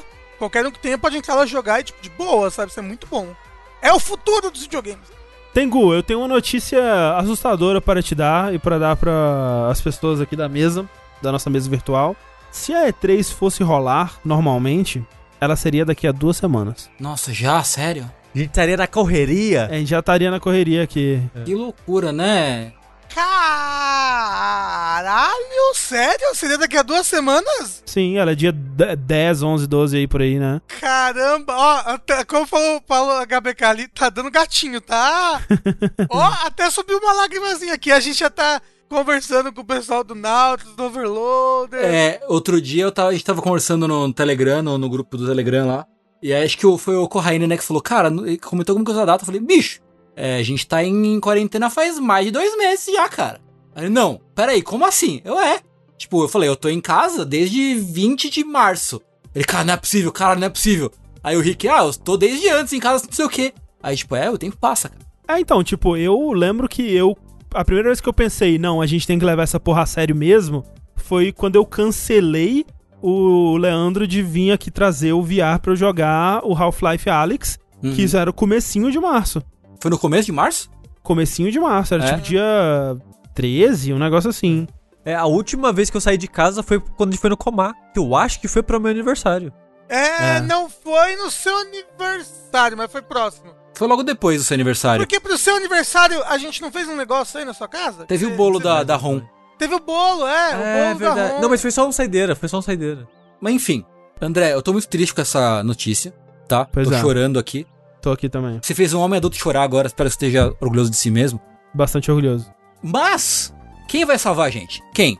Videogames. A gente vai afogar as mágoas em escapismo, que é isso que, que liga. É, a gente já falou em algumas vezes, né, em, em outros, outros programas, que tem caras como, por exemplo, Jeff Keighley e tal, que estão organizando. A indústria tá se organizando pra seguir independentemente com uma E3 que não é E3, por assim dizer, né? Com, com vários Uhum, uhum. micro e mini eventos independentes que vão tampar esse, esse espaço, né? Esse vácuo que o evento em si da E3 deixou, né? Que, que não vai acontecer esse ano. No verso de notícias passado a gente falou de alguns, é, só que de lá pra cá foram anunciando outros e agora a gente consegue ter um, uma visão mais completa de como vai ser esse cenário, né? De, de como esses meses, esses próximos meses aí, principalmente junho e julho, né? Como que eles vão ser preenchidos por Sim. vários pequenos eventos ao longo do- das semanas. É. Então a gente tem agora meio que um, né, saíram em alguns veículos, né, meio que um, um calendário cronograma do que, que vai ser a não E3 esse ano, Isso. né? Então, vendo aí o que, o que, que- vendo, né, o que, que vai, o que, que teve, o que, que vai ter, Você que tá ouvindo, pega o seu caderninho, um lapisinho e anota aí agora. Dá aquela lambidinha na ponta do, do, do lápis assim, Isso. e começa a escrever. A gente já teve o começo da tal da Summer Game Fest, que é uma iniciativa do Jeff Keighley, que teve aquela primeira que foi onde inclusive mostraram o Unreal Engine 5, um tempo Uhum, atrás, uhum. e que vai englobar vários outros, outros anúncios, outras empresas pequenas que vão participar. Pra mim, pelo menos, não fica claro exatamente quem tá e quem não tá na, na Summer Game Fest, assim. É meio confuso. Eu acho que o, o jeito de saber é se tweetou com a hashtag da Summer Game Fest. É, pois é. porque realmente é meio confuso mesmo. É, não tem selinho, não tem porra É, nenhuma durante né? É, Recentemente teve 26 de maio a tal do Wholesome Di- Direct, Foi tipo ontem, né? Foi Foi a ontem, né? gravação, é. Isso, é. Que foi, né, vários joguinhos felizes indie e tudo mais, bacaninha. É, o Wholesome, é, Wholesome Games, é uma- essa iniciativa é. um grupo que junta pra evidenciar, né, esses joguinhos wholesome, né, que eles chamam, que são joguinhos bonitinhos, felizinhos, sem violência, né, e tal. E essa foi tipo uma, o, o direct deles pra mostrar vários desses jogos. Teve aquele jogo do skate do passarinho. Uhum. Teve uns, uns joguinhos que parecem legais aí. Pois é. Aí, dia 5 de junho, a IGN, que é um, um site, um veículo que todo mundo conhece bem, vai começar o seu próprio festival não E3, que chama Puta que Pariu, não, não tem Puta que Pariu no nome, mas chama Summer of Gaming, que é como se as coisas não fossem confusas o bastante, né? Porque Exato. tem o Summer Game Fest da- do Jeff Keighley e o Summer of Gaming da IGN. Pra quê? Chama puta que pariu a porra do coronavírus. É, micróbio do caralho. É. Isso. Que, inclusive, cara, vai ser um evento grande, assim. Ele vai ser um evento de múltiplos dias. Ele vai do dia 5 de junho até 24 de junho. Então vai ser meio que o, o mês inteiro de, de coisas, de anúncios, de não sei o quê. Mas não é todo dia, né? Meio picado, né? É, vai ser, vai ser 5, 6, 7, 8 seguido. Aí depois 9, 11, 12, 15. É, é tudo meio, meio picado, assim, né? Então, Tengu, é mais confuso do que você tá explicando. Porque Ah. assim, o Summer of Games é um evento tipo o Summer Game Fest, que vai durar uns três meses, e aí vai ter, tipo, eh, lives beneficentes É. e outros eventos de modo geral. Dentro do Summer of Games vai ter o IGN Expo, que é esse daí que você falou, que vai acontecer em Aham. junho. E aí vai ser a Nossa! partir do dia 5 de junho Que ódio. até né, vários eventinhos aí ao longo do, das semanas. Só que assim, eu não sei, pelo que eles, do que eles anunciaram até agora, pelo menos, não sei se vai ter grandes anúncios nem nada, porque É. quando eles foram falar assim, ah, empresas que vão ter, ah, vai ter a Fancon, tipo que é o pessoal do Conan Exile, sabe? É. Tipo, Tipo, eu tava dando uma olhada na, na- no cronograma, né, da, da higiene, desse Higiene Expo barra Summer, Summer qualquer coisa. E tem tipo, ah, jogo não anunciado da Fancom. Aí tem um jogo não anunciado, tipo, uma, uma outra publisher, mas tem um review de jogo não anunciado, com trailer exclusivo, X, uou, né? Aí vai ter um Unannounced Classic Revival, uou, X, sabe? Vai ter coisas legais, como vai ter é, conteúdo exclusivo do, por exemplo, do Yakuza, né? Do Like a Hum. Dragon, do Total War novo. Vai ter um- algum live stream que eles vão fazer com a CD Projekt Red. Vai ter coisas exclusivas de vários. Vai ter coisa exclusiva de, de Guilty Gear, né? Coisa Ah. exclusiva da Atlas com o, o 3D Sentinelas. Vai ter. Vai ser uma bagunça, assim. E aí no fim, vai ter tipo um jogo. Vai ter vários desses jogos não, não anunciados. Alguns deles com a publisher responsável, alguns deles sem a publisher responsável. Então a gente vai ter que meio que ficar de olhos pra ver se tem alguma coisa que realmente vai valer a pena de acompanhar. É, essa é a lição, na verdade, de- dessa não é 3, né? Que não vai ter um, um lugar que você vai sentar e falar, é aqui que vão estar as coisas, né? Sim. Tipo, vai ser realmente essa coisa muito mais espaçada. E que vai ser difícil de acompanhar. Tipo, a gente vai cobrir alguma coisa ou outra, né? A gente vai assistir algumas lives, as que parecerem mais promissoras. Uhum. Mas realmente não vai ter como cobrir tudo. E Não. a maioria talvez não tenha coisas que sejam interessantes pra todo mundo, né? É, é uma aposta, né? Tipo, que a gente tem que fazer, né? Nisso daí. Tipo, Uhum. será que a gente cobre isso daqui? A gente não cobre, aí tem tipo Half-Life 3. É. Aí a gente cobre e aí é o Mark Cerny falando da orelha dele. Isso, é. Então, é, É. difícil. A própria higiene ainda fala que vai ter, ah, vai ter Blizzard, EA, Facebook, Google Stadia, Square Enix, Ubisoft, não sei o que. Então, né, vamos ter que ficar de olho pra ver o que o que vai rolar e a gente vai, aqui no jogabilidade, a gente vai cobrir à medida do possível. Vai ficar de olho no- nas coisas que estão acontecendo, né? É, André, você devia fazer uma imagem, tipo daquele produto americano que é o I Can't Believe It's Not Butter. Só que é o I Can't Believe It's Not E3. E3. Isso. É, ah, ah, André, se a gente fizesse um falso vídeo de convidados da E3. Isso. Vamos conversar sobre isso, Rafa. É. ok. 6 de junho vai ter um tal de Guerrilla Correct Collective, que é um, um programa que ele vai ser hosteado e realizado pelo Greg Miller, que era um cara que ele era da IGN, né? Uhum, e que ele depois fundou o Kinda Funny Games, que é. Sim. que eu nunca entendi muito bem o que faz. Tipo, porque eles fazem conteúdo, mas eles fazem marketing. Eu não, nunca entendi É meio confuso, é meio confuso. Eles apresentam coisas de empresas, É. eles, eles andam aquela linha do youtuber, assim, né? Que ele não é, É. mídia, jornalista de videogame, ele é. Mas ao mesmo tempo ele tem acesso como se ele fosse, né? Por causa dos contatos e tal. Então eles são. Eles são uma, uma coisa nova aí, mas é. Vale dizer que Guerrilla Collective não tem nada a ver com Guerrilla, o estúdio de Sim. Horizon Zero Dawn, nem nada do tipo. Sim. Inclusive, nesse Guerrilla Co- Collective vai ter é, o pessoal do Frostpunk, vai ter a Larian do Baldur's Gate 3, é, vai ter o pessoal do Banner Saga.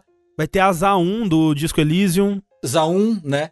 Então, assim, vai ser uma coisa mais focada em PC, aparentemente, né? É, e esses estúdios médios, né? Eles não são É, os indiezinhos pequenininhos, mas também não são AAA.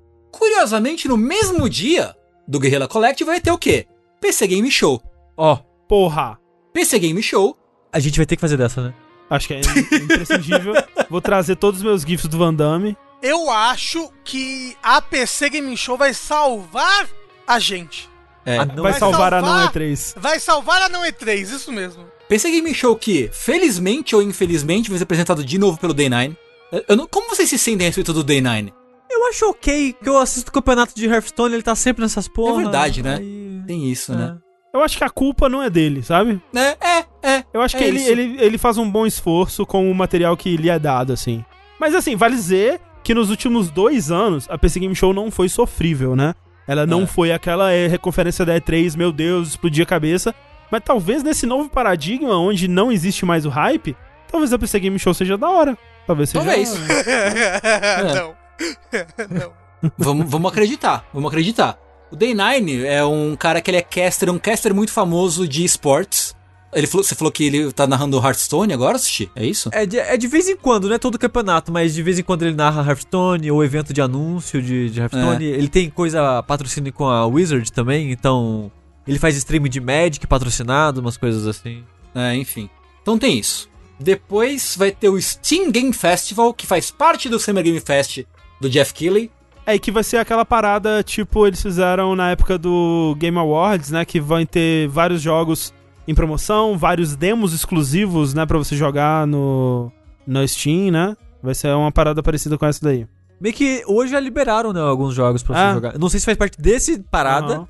É, o Ricardo tava tweetando que já tinha demo pra você baixar e jogar do Desperados 3. e Ah, legal. do tipo. É, mas assim, teoricamente, essa, a- o Steam Summer Game Festival, porque tudo tem que ter Summer agora, É. é, vai ser só a partir do dia 9, né? Isso é Isso. quando?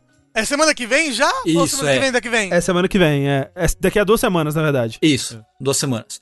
E também, no dia dessa gravação, eu acho, foi hoje ou ontem, saiu a demo do System Shock Remake no, no GOG. Também. Uhum, uhum, exato, exato. né? Enfim, no dia 11 vai ter o CD Projekt Red Night City Wire. Sim, que a gente Uou! falou no outro, né? Esse da CD Projekt e o EA Play Live, né? Vão ser no mesmo dia. Que a gente comentou no último vértice de notícias. No mesmo dia, então, como o André falou, vai ter EA Play Live 2020. Eu espero que a gente veja o Anthem, né? O rebuild do Anthem, sim, né? sim. É. Hum, Depois disso vai ter um, um evento chamado Day of the Devs, no dia 22 de junho. Que é um evento da Double Fine, que já acontece há alguns anos aí. Uhum. E agora um evento da Microsoft, né? Afinal de contas, a Double Fine faz parte da Microsoft. Não vamos esquecer disso. É verdade, é verdade. É um evento da Double Fine, né? Que vai ter ah, estúdios como o The Behemoth, o Sabotage, o Team 17, Dead Game Company e, e entre outros. E grande elenco. E. E Psychonauts 2? Já vai ter lançado? Provavelmente vai ter alguma coisa lá. Um que eu achei muito interessante é que vai ser no dia seguinte, no dia 23 de junho, vai ser o Sega New Game Plus Expo. Que é basicamente um evento que eles vão ajudar várias publishers japonesas pra fazer o evento delas. É da SEGA esse evento? É, a SEGA é a SEGA junto com a Koei Tecmo, a Nis América e outras publishers ah, japonesas. É que a gente comentou por alto no último vértice de notícias, mas eu não sabia quem era a, a pessoa ou as pessoas por trás disso. Então, tem um outro evento japonês que a gente comentou, que eu acho que não era esse. Era o New Game Plus, não era? Eu acho que era outro. Mas agora eu tô em posso dúvida. estar confundindo. Vai ser o, é o Sega New Game Plus and Knuckles. É Isso, é Knuckles. Aí vai ter, em julho já, vai ter o Ubisoft Forward, que é na evento da Ubisoft. Que a gente comentou também. E ainda esse ano, sem data, é o Microsoft Xbox 2020.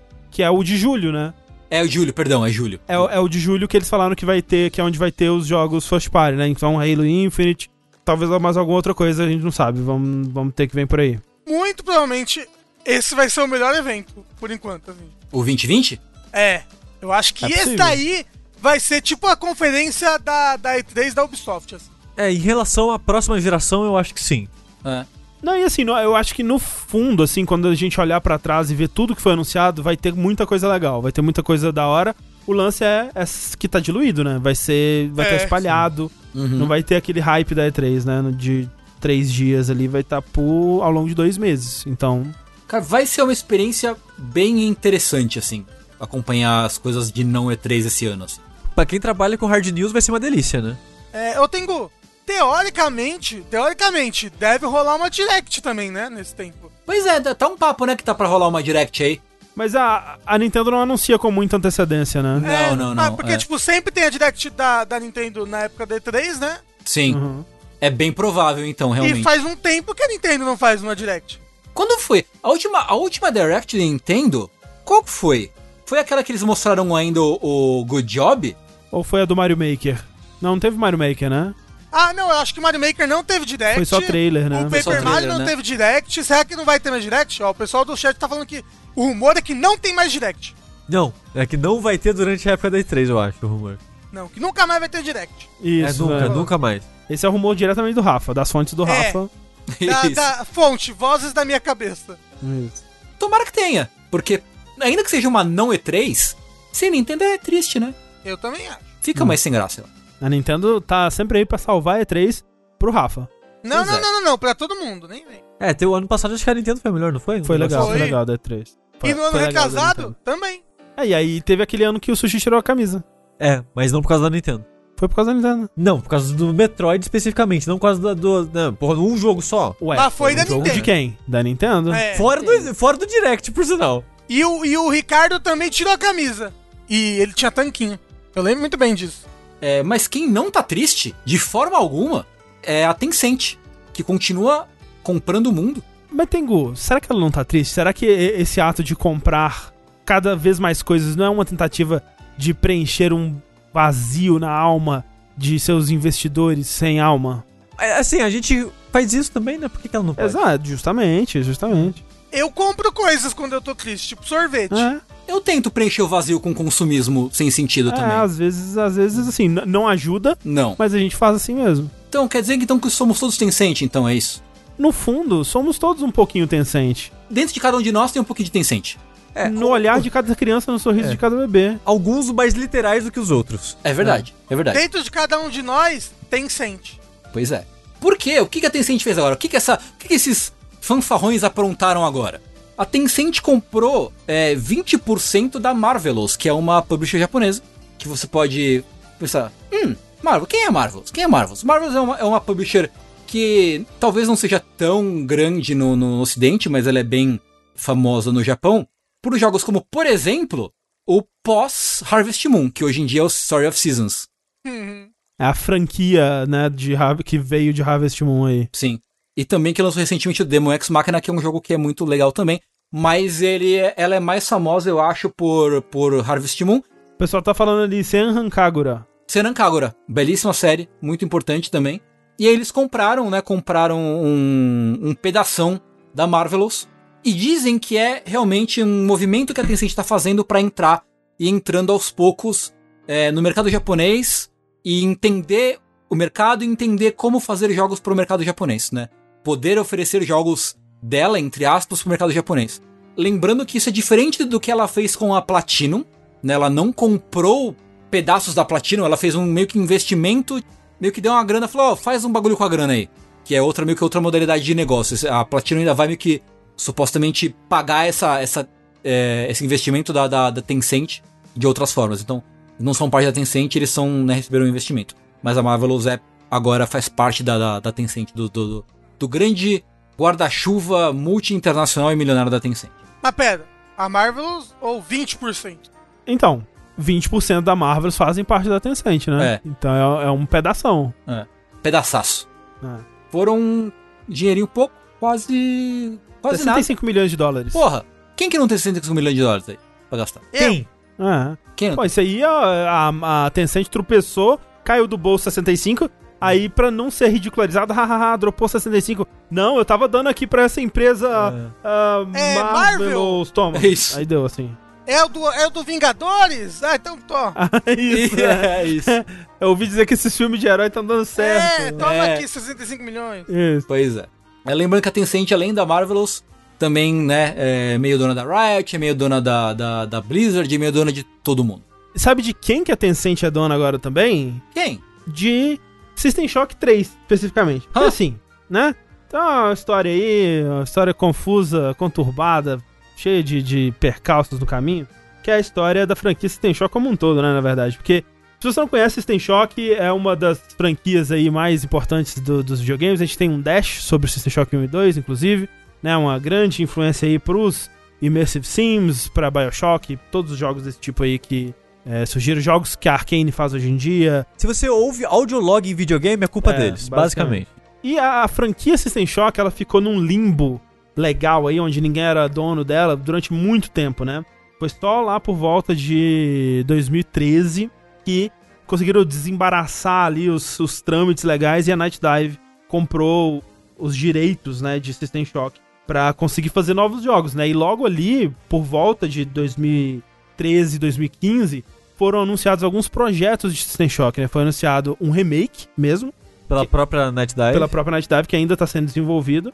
E em 2015 foi anunciado um System Shock 3, que estaria sendo desenvolvido pela Other Side, que é um estúdio que tá- tinha sido ali recém-formado pelo Paul Neurath, que é um ex-membro importante, um, um dos caras fodas aí da indústria também, que trabalhou lá na Looking Glass, Que né? foi a empresa que fez System que Shock. fez System Shock. E aí você tem essa piadinha, né? Looking Glass, Other Side, né? O outro lado do espelho, né? Essa, o que espertinhos eles. A Looking Glass, né?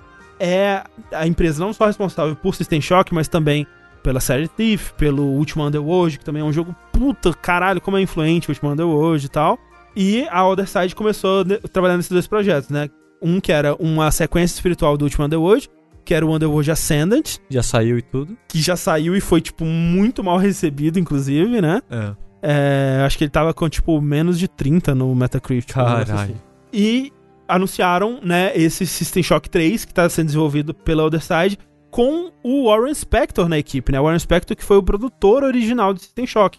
É, Ele é uma das mentes aí por trás da, de toda a parte criativa, tido como um dos pais aí do Immersive Sim, né? É, e ele dirigiu o 3 até, se eu não me engano. É, No, peraí, o System Shock 3? É. Não, ele, ele tava no 3 como meio que um consultor criativo, um Certeza? negócio assim. Sim. Tanto que o diretor, enfim, a gente vai chegar nisso. É, e ele foi criar o Deus Ex depois também, né? Que é tipo, é mega, ultra, super influente também, né? Exatamente. Deu, o Warren Spector não é pouca bosta, não. E aí fez, fez o quê? Epic Mickey. É, Exatamente. pequenininho, o melhor jogo da carreira dele. Mas assim, carreira, o 1 é revolucionário, é sinistro. Disse o Rafa. Eu nunca, eu nunca joguei, eu joguei pouquinho no. Põe, põe lá na. Põe o- a citação do Rafa atrás da capa, da, ca- da caixa, assim. Isso. É sinistro. Rafael. Dizem por aí. Dizem por aí. é. É sinistro, dizem por aí. O meu console era, pirata e não rodava direito CD. Fecha aspas. Mas então tava lá o System Shock 3 sendo desenvolvido com partes da equipe original, né? Porra, né, por essa equipe que tinha todo esse DNA da, da Looking Glass. Tava tudo indo muito bom, tudo muito bem, até 2018, quando começou a ter uns problemas com a publisher do System Shock 3, que na época era Starbreeze. Starbreeze, se você não se lembra, e a gente noticiou isso aqui na época, por meados de 2018 quase faliu, né? Porque ela tinha apostado todas as fichas dela num jogo de The Walking Dead, que foi um puta de um fracasso do caralho, né? Qual? O que você joga com o Daryl? Não, não, era um outro, é o Overkills The Walking Dead. Era um, era um jogo. é, eu nunca joguei ele, mas parece bem ruim. Ninguém nunca jogou. Mas então, eles investiram, eles, eles colocaram todas as fichas dele nesse jogo, tipo, eles estavam passando por dificuldades já e falaram, cara, é esse jogo que vai salvar a gente. Não salvou eles, né? Eles quase faliram. Nesse período de 2018, eles abriram mão de vários dos jogos deles. Eles abriram mão de, né, demitiram a galera, pararam de trabalhar no Payday 2, né, que era o- um dos jogos principais deles na época aí. O VR imagino que também, né? Porque não sei se você lembra. Teve uma época que eles estavam querendo fazer headset VR. É, teve uma época que a Starbreeze falou: não, a gente vai abraçar o mundo, vai ser lindo. É tipo É. o início de um sonho deu tudo errado, né? é, é total isso. E aí, o que aconteceu?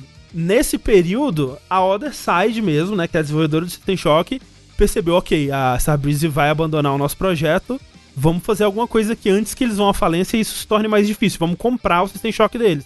E eles conseguiram comprar o System Shock da Starbreeze para eles terem o direito sobre o jogo como um todo e continuarem desenvolvendo. E eles fizeram isso. De lá até bem recentemente, a gente não teve muitas notícias. Eis que no comecinho desse ano, acho que em fevereiro, a gente teve umas notícias porque alguns, é, algum- alguns membros da equipe de tipo todos os é, chefes de desenvolvimento, então diretor, programador-chefe, é, roteirista, líder de, de controle de qualidade, toda essa galera saiu da empresa. Tipo, eles anunciaram no LinkedIn, nas contas do Twitter, assim, que tinha tudo, né, membro da Other Side e tal, que a gente tá fora. né, tiraram a- qualquer associação com a Other Side. E um membro da, da equipe postou num fórum de, de, de RPG, assim, de jogos de PC clássico, que né, tava bem empolgado, tava acompanhando bem o desenvolvimento, que isso estava acontecendo, que o desenvolvimento estava super atrasado, que eles falaram que quando eles foram, quando eles compraram a franquia da Starbreeze, que eles estavam na metade do desenvolvimento e que não era verdade, eles por ser um jogo immersive sim, né, um jogo muito experimental, né? Você tem que testar muitos conceitos, ver o que funciona, ver o que não funciona. Você não tem uma receita de bolo pronta pra fazer, né? Cada um ele tem coisas muito únicas e coisas que podem quebrar e funcionar e dar muito certo. É muito na tentativa e erro, né? Muitos desses jogos. Eu tava vendo recentemente o documentário do NoClip sobre Arcane, que a gente vai falar mais daqui a pouco. E eles estavam falando lá do, do hum, Messiah, né? Dark Messiah. Que muito do, do que tem no jogo é tipo, a gente tava testando uma parada, deu um bug, ficou divertido e que construímos uma parada em cima disso, né? Esses jogos meio que sistêmicos, assim, né? Eles são muito de, dessa experimentação. Então, muita coisa que eles fizeram no System Shock funcionou, outras coisas não funcionaram. E eles estavam ainda nesse processo de descobrir o que, que o jogo seria, só que com uma equipe muito pequena que não se comparava com um Arcane ou mesmo com um Irrational na, na sua época e tal. Então eles estavam ainda longe e tinha acontecido esse problema do, dos leads saírem. E de acordo com esse cara, boa parte da equipe tinha sido demitida também. Então eles estavam meio que sem a, a galera principal e sem os, os- a, né, a mão de obra, assim, os caras que estavam trabalhando pra valer no jogo mesmo. Não tinha ninguém, então. É basicamente a, a- a impressão que dava era que não tinha ninguém. E ficou nisso por, tipo, dois meses. Só bem recentemente, tipo, fevereiro, março, abril. Tipo, ah, deve ter sido em abril isso. Que acho que foi um, um, um cara do marketing, assim, que tweetou na conta da, da Other Side falando: galera, a gente ainda tá aqui, tá tudo certo. A gente tá em isolamento, a gente tá trabalhando, né, é, remotamente, mas a gente ainda tá trabalhando no jogo, vai ser top, vai ser show. Semanas depois, esse cara saiu da Other Side pra trabalhar na Epic. e silêncio de novo, né? Nada foi dito. Até agora, porque semana passada, acho que não, no começo dessa semana da gravação agora, é, descobriram que no site do System Shock 3 tinham mudado lá, tinha aparecido um logo da Tencent. E o pessoal, ué, o que, que será que porra é essa aí? E aí, pelo Twitter, eles anunciaram que sim, a Tencent agora é a, a dona desse jogo, né? Tipo, ela, ela, ela que vai guiar esse jogo para sua linha de chegada. O 3 especificamente. O 3, é, porque o, o System Shock Remake é outra história também cheia de É, problema. porque já entrou em hiato e saiu É. do hiato. Cara, esse System Shock tá amaldiçoado. É amaldiçoado, né? É. Tipo, desde lá da época de Dead Space, né? Que Dead Space era pra ter sido um System Shock É. e virou Dead Space. E o, o System Shock Remake tá sendo desenvolvido ainda pela Night, Night Dive. E a franquia System Shock ainda é da Night Dive. Então a, a Tencent não comprou a franquia, ela só tá investindo dinheiro e comprou o System Shock 3. Ok. Ainda tá meio confuso o que, que isso quer dizer. Será que. Quem que tá trabalhando, né? Porque as últimas notícias é que não tinha ninguém trabalhando. Tipo, será que a, a Tencent vai colocar um outro estúdio pra trabalhar? Será que ainda vai ter o Warren Spector? Será que ainda vai ter o pessoal da Other Side? Quem que é o pessoal da Other Side? Tipo, o Warren Spector mesmo não se pronunciou. A gente não sei. Será que ele tá ainda no projeto? Porque ele não tava. A, a- a- o que. O que eles diziam é que ele não era tipo um membro fixo da equipe, era meio que um consultor, assim, sabe? Então. Fica aí o, o questionamento. E. Mas pelo menos, ao que tudo indica, né? Dinheiro pelo menos não vai ser muito problema mais. A não ser que a, a, a Tencent investiu tipo 50 reais no jogo. É, bom, mas aí né, tem que ver o que que, o, o que que esse jogo vai precisar aí pra realizar as ambições dele, né? Tipo, eles lançaram ano passado um, um alpha de gameplay, assim, um, um, um trechinho assim do jogo e parece legal, parece bonito, parece que captura o espírito, assim, pelo menos visualmente, né? É, cara, o que, que aconteceu no desenvolvimento desse jogo que todo mundo quis ir embora? É, doido, né? Eu quero ver. Cadê o Jason Schreier pra contar essa história aí? É que não, o Danny Dwyer, vai lá. Mas é, então, enquanto uns estão sendo comprados, tem outros que estão rejeitando compra, né? Pois é, quem diz que não, não vai ser comprado, tá lá, firme e forte, é a Platinum. Platinum Games, que a gente acabou de falar, que receberam lá o dinheirinho, o rico dinheirinho da Tencent, mas não querem, não querem ser comprados, desmentem qualquer tipo de, de rumor sobre compras. O que, que aconteceu? Saiu uma entrevista muito interessante até do, do Inaba e do Kamiya é, num site chamado Video Games Chronicle, que é falando sobre o lançamento do Wonderful 101, sobre o novo papel deles de, de como publishers e tal, dificuldades do Kickstarter. Uma, uma conversa bem interessante. E nesse, né, nesse, nesse papo eles falam, pô, o entrevistador fala, ah, mas esse papo aí de que vocês estão falando aí que a Microsoft vai comprar vocês, de repente, não sei o quê. Por quê? De onde vem isso, né? O, o Phil Spencer já tem falado há algum tempo que eles querem aumentar a presença da, do Xbox, né, no mercado japonês. Uhum. Que sempre foi um problema, né? Desde o início, Sim, desde o sim. primeiro Xbox, né? Eles não conseguem. Cara, eles, eles tentaram, eles chamaram a porra do. Sabe, Hironobu Sakaguchi, chamaram Naoto Oshima, chamaram. Cara, eles chamaram todo mundo que podia e não podia. É tipo, no Xbox original e no 360, se você olha o catálogo de lançamento, tem vários jogos exclusivos japoneses, assim, no, no- nos, nos jogos iniciais, né? Que é tipo, eles, galera, Japão, olha pra cá, olha os joguinhos da hora que tem aqui. Só É. tem aqui, velho. Pô, chamaram na, a nada da Capcom, né? Tipo, Steel Battalion, né? Que é o jogo que você É. controlava o tanque de guerra com, com painel Não, e tem. From Software, né? Tem um- uma porrada de jogo exclusivo do Xbox É, é, é bizarro, bizarro, bizarro, bizarro. Não conseguiram, assim, era. era quando, eu, quando eu tava trabalhando no Kotaku e a gente fazia. ah, eu fazia, tipo, a lista de ven- vendidos da semana no Japão, a gente criou uma brincadeira. Quando que o Xbox 360 vai zerar? Quando que ele vai vender zero? Assim. Que chegou uma época que ele tava vendendo menos que o PSP, e o PSP tava defasado faz tempo já, sabe? Recentemente, alguém da indústria fez um comentário sobre isso, Hum.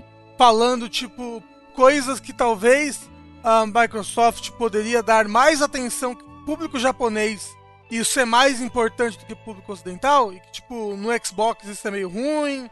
Vocês lembram disso? É, eu, eu lembro que um comentário que o. Eu esqueci o nome do cara, o Man, não o sei o que? Mandolin. Não, não. É o Kamiya, né? O Kamiya. Acho que o Kamiya que comentou. Ah, e o moço falou que foi ele que fez o comentário. É. Que as mensagens, tipo, as mensagens de achievement, né? Quando papa o achievement Ah, unlocked, sim. assim. Isso! Que não era um texto natural, né? Que até o Heitor perguntou, foi perguntar pra gente, né? Depois e tal. E eu falei que eu, eu não sabia, eu nunca tinha visto, né?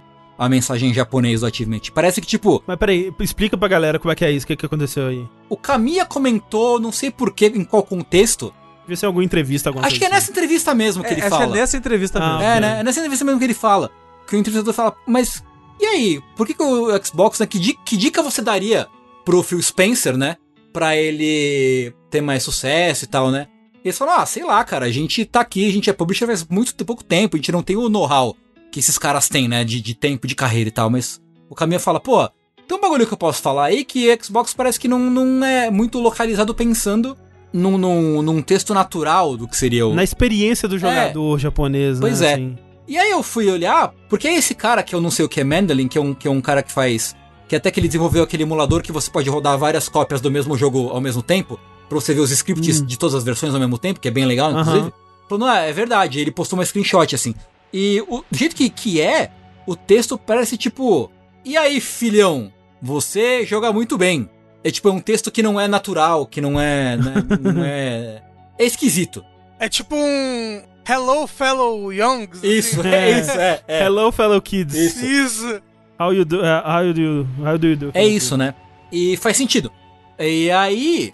Quando você, quando você bate um achievement no Xbox no Japão, aparece aquele meme do Are you winning, son? O cara com o cachimbo na boca entrando no quarto. Isso, é. O filho jogando Minecraft. Assim, sabe? Tá Isso. ganhando? é. Isso. Pausa e vem jantar, né? É. Não tem pausa, mãe! É. E aí, né, rolou esse rumor que, tipo, porra, quem, né, o, o, Phil, o Phil Spencer, eu quase tô falando Phil Spector, por causa do Warren Spector, né, ele falou que eles querem ter mais cuidado com o Japão, que querem trabalhar com empresas japonesas mais de perto, aquela coisa toda. E aí rolou o papo, tipo, porra, já teve a relação deles anteriormente com o Scalebound, e aí começou a rolar esse burburinho de que talvez a Microsoft fosse adquirir a Platinum. Scalebound, né? Esse grande lançamento aí. Né, que teve porra, no sucesso, Xbox, né, sucesso. Um Porra. grande sucesso, Grande um grande sucesso. marco dessa geração. Gostei. É, é um jogo que eu queria esquecer, sabe? Pra jogar de novo. É, Queria esquecer Sim. tudo que eu joguei dele pra poder experienciar de novo pela primeira vez. Putz, Rafa, eu acho que eu esqueci, cara. É, que loucura. Eu acho que eu consegui. É, e aí eles, primeiro que o Inaba fala, ah, pô, né, não faria sentido, a gente, né, ficaria honrado, né, com a coisa, mas, pô, não faria sentido a gente tá buscando a nossa independência agora, né, justamente agora que a gente virou Sim, publisher, né, não, não faria sentido a gente entrar na asa da Microsoft justamente agora. É tudo que eles mais querem evitar, né? Né, tipo, eles estão indo no sentido totalmente oposto a esse. E aí o Caminha fala assim, porra, né, eu acho que os caras até consideraram, mas aí ele falou, porra, o Caminha tá lá, melhor deixa pra lá, tá ligado? De- Deixa não, assim. E o Kamiya, o próprio Kamiya falando isso. De novo, assim, o Kamiya já falou que, né, não falou acho que com todas as palavras, mas ele deu a entender com muita força de que a relação da Platinum com a Microsoft na época do Scalebound justamente não foi das melhores. Por isso que o projeto não foi pra frente. Então, não é, não vai ser agora. Kamiya bloqueou a Microsoft. Por, por assim dizer, vamos resumir? É, foi bloqueou a Microsoft no Twitter. Basicamente foi isso. Mas e se a Microsoft comprar pra se vingar? Compra pra destruir igual a EA. Isso. Tipo a BioWare. Isso. Tadinho. Caralho, é o plano maligno mais, mais longo da, da história, né? Tá destruindo a BioWare aí há 20 anos. Não, mas é tortura, sabe? Entendeu? É. Tá destruindo de pouquinho em pouquinho, filha da puta. Olha, lança essa bosta aqui. Mas é, então Platinum segue independente e quem não segue independente é a Arkane, um estúdio que teve que comer o pão que o diabo amassou ao longo de sua vida aí. Hoje em dia tem grandes sucessos aí, nenhum que tenha vendido realmente muita, muita, muitas unidades, mas porra, é um estúdio respeitável. Você ouve Arkane e você pensa, bons jogos. Pra quem não sabe, Arkane é o estúdio aí por trás de Dishonored, né? Atualmente tá trabalhando naquele jogo dos caras que vai na ilha e se mata com tiro. É esse mesmo que a gente disse Time Loop. No Time Loop. Alguma coisa assim, eu não lembro coisa mais. É. É, provavelmente é outra coisa também que eu tô esquecendo. é, mas fizeram Prey. Fizeram Prey, Antes disso tudo tinha o Dark Messiah que você falou. Dark Messiah, Arcs Fatalis, quem lembra de Arcs Fatalis? Deathloop. Deathloop, obrigado, Isso. Bruno. Qual é o preferido da Arkane de vocês? Eu acho que Dishonored 2, apesar de que eu não É. terminei o 2. Eu também não terminei o 2, mas o que eu joguei realmente eu acho que é Dishonored 2. E eu também não terminei Prey, então não, não, não saberia dizer sobre o, o novo Prey. Mas enfim, é, o que eu posso dizer é que saiu recentemente um documentário do NoClip, né? O canal aí do Daniel Dwyer, que já fez grandes documentários aí sobre jogos como Doom, Final Fantasy XIV. The Witness, Outer Wilds, muito bom de Outer Wilds. E agora lançou um sobre a história oculta da Arkane, vamos dizer, né? Porque você, quando você vê, pega Arkane, você tem lá Arcs Fatalis, o primeiro jogo que eles lançaram e que não tem, né, não teve muita projeção, é mais um Coach Classic aí, onde eles estavam tentando imitar o quê? Ultima Underworld, o jogo que a gente acabou de falar aqui, lá da Looking Glass. Eles fizeram a versão deles do Ultima Underworld no Arcs Fatalis. Depois, em seguida, eles tentaram fazer o Arcs Fatalis 2, que eles não conseguiram. Eles tiveram que se vender pra Ubisoft, né? E acabou sendo o Dark Messiah of Might and Magic, né? Que é, foi, é o jogo que você chuta as pessoas do espinho. A única coisa que eu lembro desse jogo é que você chuta muitas pessoas no espinho. É a única coisa que falam desse jogo mesmo. Então. É. E entre esse período, né? Depois de Dark Messiah of Might and Magic, você só vai ouvir falar da Arkane de novo em Dishonored. Tipo, é um salto, né? Dark Messiah Magic, tipo, deve ser o quê? 2000 e... 5, eu acho, acho. que antes, tipo 2004, é 2004, 2005, alguma coisa assim. Ah, Porque ele é, ele é contemporâneo do Half-Life 2, né? 2006. Nossa. Ok, acho- é mais tarde até do que eu achei. E depois você pula pra 2012, né? Eu acho que é o, o Dishonored. E o que que eles fizeram, né, nesse período aí? E eu, esse documentário é muito sobre isso. Eu não vi tudo ainda, né? Eu pulei pra parte que mais me interessava de cara, Que absurdo. porque é longo, né? Tipo, uma hora e tanto de documentário. Ah, mais 10 episódios de Tiger King. Não, mas é porque saiu hoje, não deu tempo essa porra. Não, eu que tinha que preparar pro vértice e não deu tempo. Mas já comecei a assistir desde o começo. Próximo Fora da Caixa, Sushi Tengu. Tiger King com spoilers. Vejam todos os episódios. Vamos que vamos, Fica hein? aí, fica aí a Eu precisa, precisa, a gente precisa, a gente precisa falar. Tá bom? A gente precisa, a Tá- gente tá precisa bom, falar tá bom, Rafa. sobre Kevin. Tá a gente bom. precisa falar sobre, sobre o Tiger King. Aliás, já que, o, já que o Rafa fez, esse, fez esse parênteses, André, acabou meus One Piece. Ah, sim, vou te mandar uma. Acabou. Eu preciso de mais. Uma das coisas que a Arkane fez nesse espaço de tempo foi um jogo de codinome Ravenholm, que algumas pessoas aí internamente chamam de Half-Life Episódio 4. Sim, episódio 4. Cadê o episódio 3? Você me pergunta? Nunca saberemos, na verdade. Mas a ideia é que lá pro Valve 2005, 2006, a Valve ela tava, né, porra, vai ter Half-Life pra caralho, tu vai ter episódio pra caralho. Vamos lançar o episódio 1, episódio 2, vai ser papum, episódio 3, depois a gente precisa do próximo Half-Life. Não pode deixar ficar sem. Imagina, deixar 15 anos sem Half-Life. Não. Não pode deixar um negócio desse acontecer de forma nenhuma. Então, jogaram na mão da Arkane, tal qual eles fizeram com o Half-Life 1 na época, né? Jogaram o Half-Life 1 na mão da Gearbox. A Gearbox fez dois joguinhos muito legais ali de, de spin-offs de Half-Life. E era bem o que a Arkane iria fazer é, nesse caso, né? E no documentário tem imagens inéditas, né? Do que seria esse jogo, de, de conceitos, arte conceituais do que seria esse jogo. Lembrando que ele estava sendo desenvolvido por volta de 2006, 2007, né? Ele é contemporâneo do episódio 2, basicamente. E o que a gente sabe, né, pelo que eles contaram, é que em Half-Life 2 você vai pra Ravenholm, né, que é um, um- uma cidade de, de um de mundo de terror, assim, basicamente. É um lugar onde o jogo, ele, por algumas horas, ele vira uma outra parada. Ele vira um jogo de terror, assim, tudo de noite, escuro, macabro, monstros, inimigos novos, um personagem novo, uma história à parte ali. É muito bizarro. Você faz um desvio, ele vira um jogo de terror, depois volta pra Half-Life de novo. É, eu- e assim, o Half-Life 2 ele faz muito disso, né? Pequenos desvios pra ah, alguma coisa diferente vai acontecer aqui e a gente volta pra parte principal. É, mas enfim, aí você vai pra esse lugar, Ravenholm, você passa algumas horinhas lá e você sai. E nunca, nada mais acontece lá, né? Nenhum dos episódios trata de Ravenholm, nem nada do tipo. E a ideia é que esse jogo se passaria é, dentro dessa cidade. E vale dizer que, assim, o protótipo do que foi a ser esse jogo começou a ser desenvolvido na Junction Point, que é a empresa do Warren Spector, né? Inclusive, o Warren Spector já deu entrevista sobre o que eles estavam criando lá.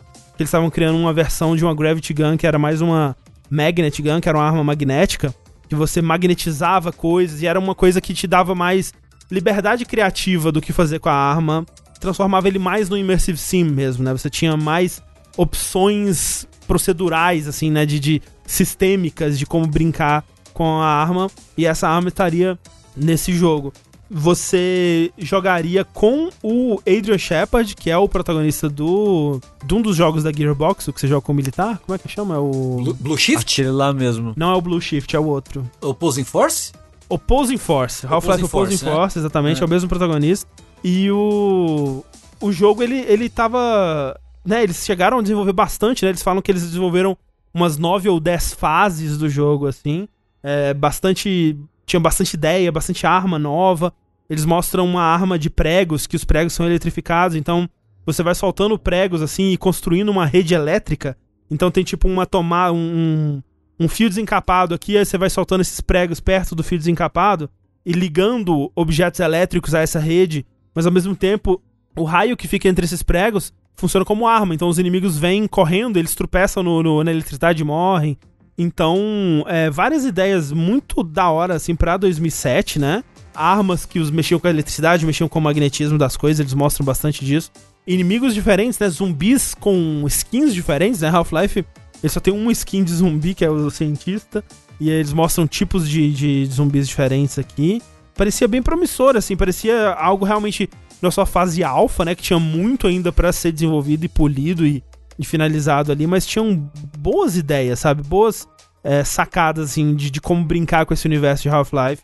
E o processo de desenvolvimento foi estranho, porque eles iam tendo essas ideias, implementando essas ideias, colocando essas novas coisas no jogo, mandavam os protótipos pra Valve, a Valve falava, caralho, tá ótimo, tá maravilhoso, vai ser incrível, continuem assim e tal. Até que um dia eles mandaram e a Valve falou, então, tá cancelado. Podem parar, a gente não vai, ter, não vai poder mais continuar. E os caras, não, pelo amor de Deus, eles continuaram trabalhando, mesmo tendo o jogo cancelado, eles continuaram Caralho. trabalhando, porque eles estavam tão apaixonados pelo projeto que eles continuaram e fizeram uma build quase completa do jogo, assim, tipo, ainda alfa, mas tipo, quase todo o conteúdo que teria, né, no jogo, mandaram pra Valve e eles ainda não quiseram e tal. E a Valve nunca meio que deu uma justificativa realmente do porquê que foi cancelado, né? Eles nunca falaram é, com 100% de, de, de clareza por que que eles não seguiram em frente com o jogo. Assim, o que fica claro é que quando o tempo foi passando e eles foram vendo as dificuldades deles próprios, tanto com o episódio 2, que era pra ter demorado tipo um ano no máximo, e acabou demorando dois, quase três ali, e o, o as dificuldades deles com o episódio 3, principalmente, né, que você tem entrevistas da Valve de 2007, 2008, onde eles estão falando que eles iam ter uma personagem muda e que eles estavam estudando linguagem de sinal e ser uma coisa incrível e tal. E aos poucos esse jogo foi desaparecendo, né? Eles foram tendo cada vez mais e mais dificuldade. E eles foram vendo que eles não. i- Essa, essa é realidade onde eles iriam lançar muitos jogos de Half-Life. Não ia ser possível. E pra chegar ao nível de qualidade que eles queriam com o, o Ravenholm, né? Da Arkane, eles teriam que investir muito mais dinheiro e muito mais tempo do que eles, eles gostariam, né? O jogo ele tava promissor, mas ainda tava muito longe do que eles queriam pra alguma coisa que representasse realmente é, Half-Life aquele ponto, né? E eu acho que é meio que esse sentimento que fez levar a gente a ter um novo Half-Life só agora com o, o Half-Life Alyx, né? Com o VR. Porque Half-Life ele, ele foi crescendo e ele chegou num patamar que eles, eu acho que eles sentiam muita responsabilidade de manter aquilo, né? Porque os dois jogos, e especialmente o episódio 1 nem tanto, mas o episódio 2 também, que é ainda mais é, ambicioso, né? E, e, com mais ideias loucas do que o 2 até em alguns aspectos. Eles são jogos que eles estão sempre elevando a barra, né? E o, o 1 e o 2 principalmente, né? Eles foram jogos revolucionários para suas épocas e tal. E eles não queriam simplesmente soltar mais um jogo que fosse, ah, é bacana, né? Tem umas ideias legais. Eles queriam alguma coisa que fosse muito além. Então, assim, os, a, a, suposição que se faz é que foi por isso que eles cancelaram. Hum. Mas, né? Você não toma uma decisão enquanto empresa para não ser escroto, né? Basicamente. É, e é arriscado deles continuar trabalhando mesmo assim, né? É, sim, foi prejudicial, assim, pra equipe. A empresa, ela perdeu um, um, um bom dinheiro com isso, assim, porque realmente eles já sabiam que eles não teriam um retorno financeiro dessa parada, né? Então. Será que eles tinham algum contrato que não permitiam eles usarem, tipo, fazer um reskin de tudo isso daí e vender como se fosse um outro nome? Mas eles acabaram usando, tipo, tem muitas ideias que eles tinham aqui que foram adaptadas para Dishonored, por exemplo. Coisas que eles usaram aqui foram acabaram sendo adaptadas em outros jogos deles. Mas não assim, porque você olha pro jogo e você vê, cara, isso é muito Half-Life, né? É na engine, com os assets, com aquela carinha de Source Engine 2, assim, né? Então, não exatamente assim. André, você que é um, que é um grande fã de Half-Life, se eu hum. fosse jogar hoje em dia, hoje em dia, vamos supor que eu tenha comprado o episódio Helix, tem ele aqui bonitinho pra jogar. Uhum. E eu vou jogar Half-Life. Uhum. Eu tenho que jogar o 1, aí eu tenho que jogar os DLCs do 1, aquelas expansões. E tem que jogar o 1 de PlayStation 2, que tem uma campanha única é lá. É verdade. Caralho. Aí eu tenho que jogar o 2, aí eu tenho que jogar o 2 episódio 1 e o 2 episódio 2. É isso? Isso. Se você quiser jogar todos os Half-Life, sim. Você tá me perguntando se você deve fazer isso? É. Não. Também. eu, eu acho que não. Acho que assim, porque você tem a porra de um, de um, de um VR que você acho que você nunca usou pra nada. E você tem a mas porra a, do Half-Life Alex o, aí e você não jogou ainda. Não então você toma vergonha na sua cara e joga essa porra. O, o técnico consertou hoje o PC. Então vai lá, joga. Vou jogar. Vai ver um monte de hentai, vai ver um monte de hentai realidade virtual agora. Não dá, é muito difícil ver, ver, ver pornô no... Ah, é? Que triste. Esse jogo da Arkane, Sushi, provavelmente nunca vai retornar para o mundo real, na é verdade? Isso é verdade. E outro jogo que a gente quer muito que retorne pro mundo, pra mão das pessoas, e nunca vai acontecer. Nunca. Hum, por quê? É Scott Pilgrim. Ai, meu Deus do céu. The Game. The Movie of the Game. Tem esse jogo aí, né? O Scott Pilgrim, que saiu pra 360 e PS3 na geração passada. E foi muito elogiado, né? Muitas pessoas uhum, uhum. que jogaram gostam muito do jogo. Eu gosto muito, é um dos meus beat'em ups favoritos. É um ótimo beat'em up. É, apresentou Ana Managuchi pro mundo inteiro. Excelente trilha é, Me apresentou o Paul Robertson, acho que o meu artista de pixel art favorito. Incrível. É... Adoro desenhar uns pintos. Exatamente. Eventualmente deu origem a um outro estúdio, né? Aquele Tribute Games. Fez um péssimo mais... jogo. É, não, nunca fez um jogo bom na vida. Mas vários jogos bonitos com participação aí do Paul Robertson. A parada é, esse jogo do Scott Pilgrim, como ele foi feito pela Ubisoft, ele tinha toda a licença ali, né, de da imagem do Scott Pilgrim, das coisas, direitos do Scott Pilgrim, eventualmente expirou. E a Ubisoft falou: "Caguei". Foda-se. É. Aí ela não quis mais pagar pelos direitos da propriedade, então os jogos não meio que não pertenciam mais a ela, meio que ficaram num limbo e foram tirados das lojas. Então, hoje em dia, quem tem na sua conta o jogo do Scott Pilgrim, você ainda pode baixar e jogar. No PS3 e no 360. Mas ninguém pode comprar mais. Ele não teve lançamento para PC, ele não teve uhum. lançamento para os consoles da, da geração atual. E as pessoas querem isso, né? Porque mais pessoas querem ter acesso a esse jogo. Até em parte por isso, né? Pela escassez. Porque muita gente não sabia do jogo, agora sabe, tipo, pera, eu quero jogar esse jogo, por que eu não posso jogar esse jogo? Me dá esse jogo aí, tem uma trilha é. legal, tem uns, uns pixels acho bonito. Pelo menos não foi igual o PT, o jogo PT que, tipo, quem tem instalado tem. E é só. Você não tem como baixar o jogo mais. Tem uma treta na internet que você consegue baixar nos lugares, enfiar no seu PS4. Mas, de maneira legal, você não tem mais como conseguir baixar o jogo PT. Não, não tem como mais trazer o PT pro presente, né? Tem uma pessoa, tem uma galera que ainda se, se pega muito ao PT, né? Ao passado, mas o PT, né? o PT foi uma coisa de uma época, né? É, que nunca mais vai voltar. Hoje em dia não tem mais como. É. é mas. PT, devolva meu dólar a 1,99. é. Mas aí o que aconteceu? Brian Lee O'Malley, o autor né, de Scott Pilgrim, do, do quadrinho, pra quem não sabe, Scott Pilgrim começou com um quadrinho. Ele tweetou. De tempo em tempo ele faz isso na real. Assim, tipo, pô, seria legal o jogo voltar, né? Uhum, uhum. Aí ele tweetou recentemente falando: Trago Scott Pilgrim o jogo de volta. E marcou Ubisoft, assim, né? Eu acho. Não, não, não. Ele, não fez, ele fez, hashtag Bring Back Scott ah, Pilgrim okay, okay. The Game e Watch with the Academy. Eu não sei o que. Deve é, ser algum é. projeto dele aí. Né? É. Até aí tudo bem. Tipo, ele faz isso de tempo em tempo, acontece dele querer o jogo de volta. Mas aí quem respondeu ele? Ubisoft. A segunda maior empresa de jogos da Europa. Porra. É, deve ser uma empresa importante aí, né? Pra ser a segunda Parece maior. importante. É o, o senhor Alberto Ubisoft.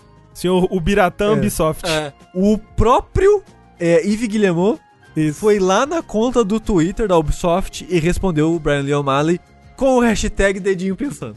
Ah, E é isso. Hum. A, a história é essa. Vai voltar a Scott Pilgrim? Não. Não. provavelmente não. Até porque a pessoa que cuida da- do Twitter da Ubisoft não tem nenhuma, nenhum, nenhum dizer sobre isso, né? Não, foi o próprio Guillemot. Isso. Ele postou aquilo e foi, sabe, foi fazer outra coisa da vida dele. Foi um estagiário. Postei sair correndo pau no cu de quem tá lendo. Exatamente. Só, cara, gerou engajamento, gerou notícia, Ah. gerou uns babaca no Brasil falando sobre isso no podcast dele. Agora olha só, sabe onde isso roda bem? Emulador de PS3. Olha aí, ó. Testei aqui, roda perfeitinho, showzinho, lindíssimo. Se todo mundo tivesse um PC parrudo. Nem sei se precisa, porque é meio leve, mas tenta aí. É que emulador de PS3 é pesado no geral, né? É, geral, geralmente é pesado, mas roda bem. Mas eu queria muito, queria muito o Scott Pilgrim de volta. É, jogar com o troféuzinho de novo. Pegar o troféu de copy sem fingir que eu sou duas pessoas, mas sou eu mesmo jogando os dois controles. Fiz isso. Mas eu acho que dessa vez não vai. Mas Ubisoft, Alô, Ubisoft. agora que você é o segundo lugar, tem que correr atrás. É isso aí, é isso que você precisa. Falando em voltar, tem um jogo aí que a gente fala todo o vértice desde o começo do ano. Mentira, acho que o último foi o único que a gente não falou. Vamos quebrar esse. A gente tá trazendo de volta esse jogo. Que vai que aquilo de tanto falar acontece. É um jogo que vai voltar. A Konami, enfim, ouviu nossas súplicas e vai trazer de volta Silent Hill. Caralho, até que fim, velho. Vai ser, vai ser o quê? Vai ser a parceria com o Conan, com o Kojima? Vai ser o quê? O remake com o pessoal da Team Silent ali, o pessoal do Siren? Eu Vai vi trazer tudo de volta assim, lindo assim, com a Akira Maoka e o Maito lá, como é que ele Masahiro chama? Ito. Junjito. Masahiro Isso, Ito, o, Jo- e o Jorgito. E o Guilherme Del Toro. Vai vir todo mundo. Sabe por quê, André? Porque na verdade é só uma atualização, imagino que um DLC pro Dead by Daylight, que é aquele jogo hit. Que a gente não dá muita ideia, mas o jogo vende pra caralho. Ah, é, esse jogo aí, o pessoal gosta desse jogo aí. É, ele é um jogo um contra quatro, né? Que era, era, uma, era uma moda. É, era uma moda que ia pegar, mas não pegou Mas nunca tanto pegou. assim, né? É. Assim, pegou, né? Com ele, Ele É. é o jogo do Sexta-feira 13 também. num nível menor. Ah. É. E ti- tinha aquele que, que ia ser o jogaço, lembra? Que era quatro pessoas contra um monstrão gigante. É o Evolve. E isso evolve, pô, esse daí, ó, foi top, hein? Todo mundo É, o amou. Evolve foi meio que o primeiro, só que ele cagou no pau, né? Hum. Mas o, a parada é que o Dead by Daylight vai ter então como. Ele é um jogo, pra quem não conhece, ele é um jogo assíncrono, né? Onde tem uma pessoa controlando um vilão, digamos assim, e outros quatro controla controlando vi- as possíveis vítimas, né? Então vocês são pessoas mais frágeis ali tentando lidar com essa pessoa forte. É, o jogo do Jason é a mesma pegada, né? Que o André falou de sexta-feira 13. Uhum. Só que aí, ao longo dos anos, já, o Dead by Daylight já fez atualização com vários personagens famosos de outros filmes e tal. Aí, no caso, eles vão adicionar o Pyramid Head como um monstro, né? Pro, pro lado do monstro. E do lado da- das vítimas é a Heather, protagonista do 3. Cadê o respeito com Silent Hill? Por que. Onde que Pyramid Head se relaciona com Header? Mas, André, também vou colocar um cenário Silent Hill. Você sabe qual que é? Não. A escola do 1. Ai, que filho da Então, puta. é um ok, grande então tudo bem. crossover, André. é um Então agora faz, faz sentido, pelo menos. Tudo É. bem. É um de cada, um de cada. É. Tá tudo certo. É. Porque são os únicos jogos que existem, né? 4 pra quê? É, não, é isso. Aí, aí eu tenho que concordar com ele. Quer dizer, Eu prefiro o 4 do que o 3, mas, né? Não podia é ter uma fase dentro do quarto. Mas pera, pera, você prefere o 4 do... Ah, não, não, não, não, não, eu confundi o 4 com o 5, André. Ô, ô, Sushi, eu realmente, eu gosto do 4, o 4 é legal pra, pra isso. 4 é legal, cara. É, mas é essa a notícia, porque esse é o Silent Hill que a gente merece. É isso que a gente merece. Não é o que É. a gente queria, mas é o que a gente merece. Essa é a punição por a gente ter desvendado o mistério. A gente tá- a gente tá sendo Isso. punido. É verdade, né? O momento que você acessou aquele mapa, Tengu, esse jogo se manifestou. Condenei a todos nós. Sabe o que seria triste pra caralho? Se o jogo que o designer do Pyramid Head tá trabalhando é nesse meio que no redesign pra esse jogo. Caralho, que coisa triste. Caralho. É isso mesmo, Sushi, é isso. Mas peraí, você tá falando sério? Saiu isso? Ou você tá chutando, Rafa? Não, é isso, o Sushi acertou. Não, mas peraí, você tem informações? Não, São eu as suas vozes. é isso.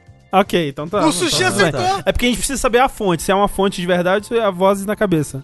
A minha fonte é o Sushi, que acertou agora. É, eu, assim, o meu lado cínico fala, é isso, porque todas as outras teorias meio que não fazem sentido, são boas demais pra ser verdade. É, é isso, é. Essa, essa era, tipo, se tivesse vazado esse rumor, eu ia falar, não, é isso aí. É, É, porque, tipo, isso faz sentido. Kojima trabalhando em Silent Hill não faz sentido. Não. Sony fazendo parceria com a Konami pra Silent Hill novo não faz sentido. Konami investindo É. num novo Silent Hill por conta própria, não faz sentido. A única coisa que ligava a algum possível novo Silent Hill era o designer dos monstros do 1 e do 2 falando que tá trabalhando num jogo que ele espere que não seja cancelado. Aí você pensa, porra, Silent Hill? Ah, Pode ser. talvez. Era a única coisa mais concreta que a gente tinha. E se ele trabalhou nesse jogo, aí foda-se, acabou, já era. Aí não já tem. É. Tem um outro detalhe aí também, que é também tão triste quanto essa história, que eles trouxeram a Kiria Maoka pra compor uma versão do tema de Dead by Daylight. É isso. Cara, sabe o que que é isso? É a pata do macaco, tá ligado? É a pata é do 100% macaco. pata do macaco, isso, cara. Você faz o pedido, ela, ela Isso concede. não é a pata ela do vai macaco. conceder. Mas daquele jeito. Se isso não é a pata do macaco, não tem nada que seja, né, cara? É impressionante. Todos os nossos desejos viraram realidade. A gente vai descobrir que aquele, aquele jogo lá do, da The Medium, né, da, da conferência da Microsoft, era isso aí também. É. Era um ARG pra esse jogo. Isso, é. Não tem, não tem a Kiria trabalhando com o pessoal da Bluebear, não.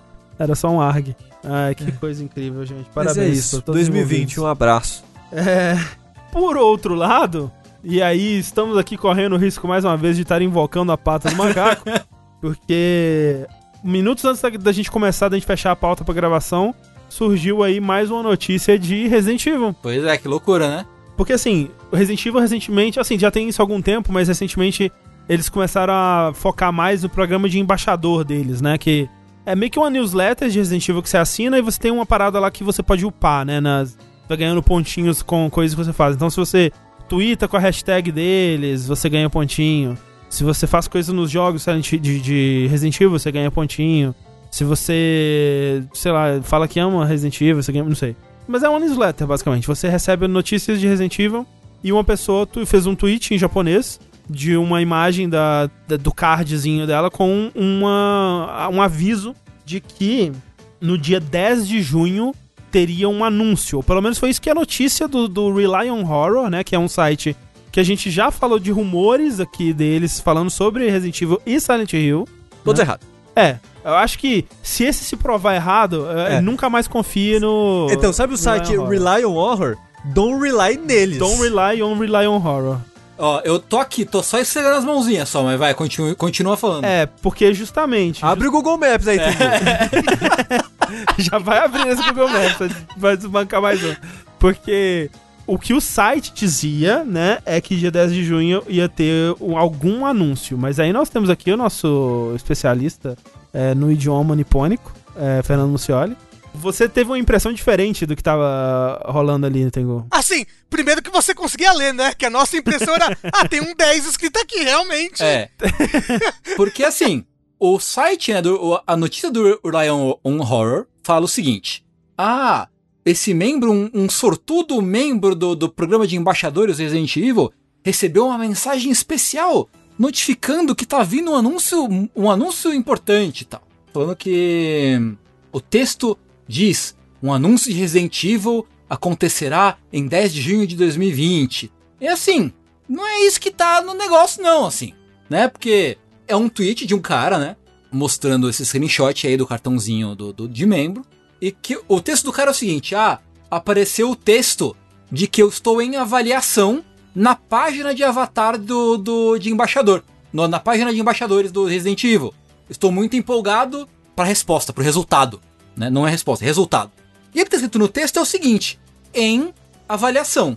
Anúncio em torno de 10 de junho.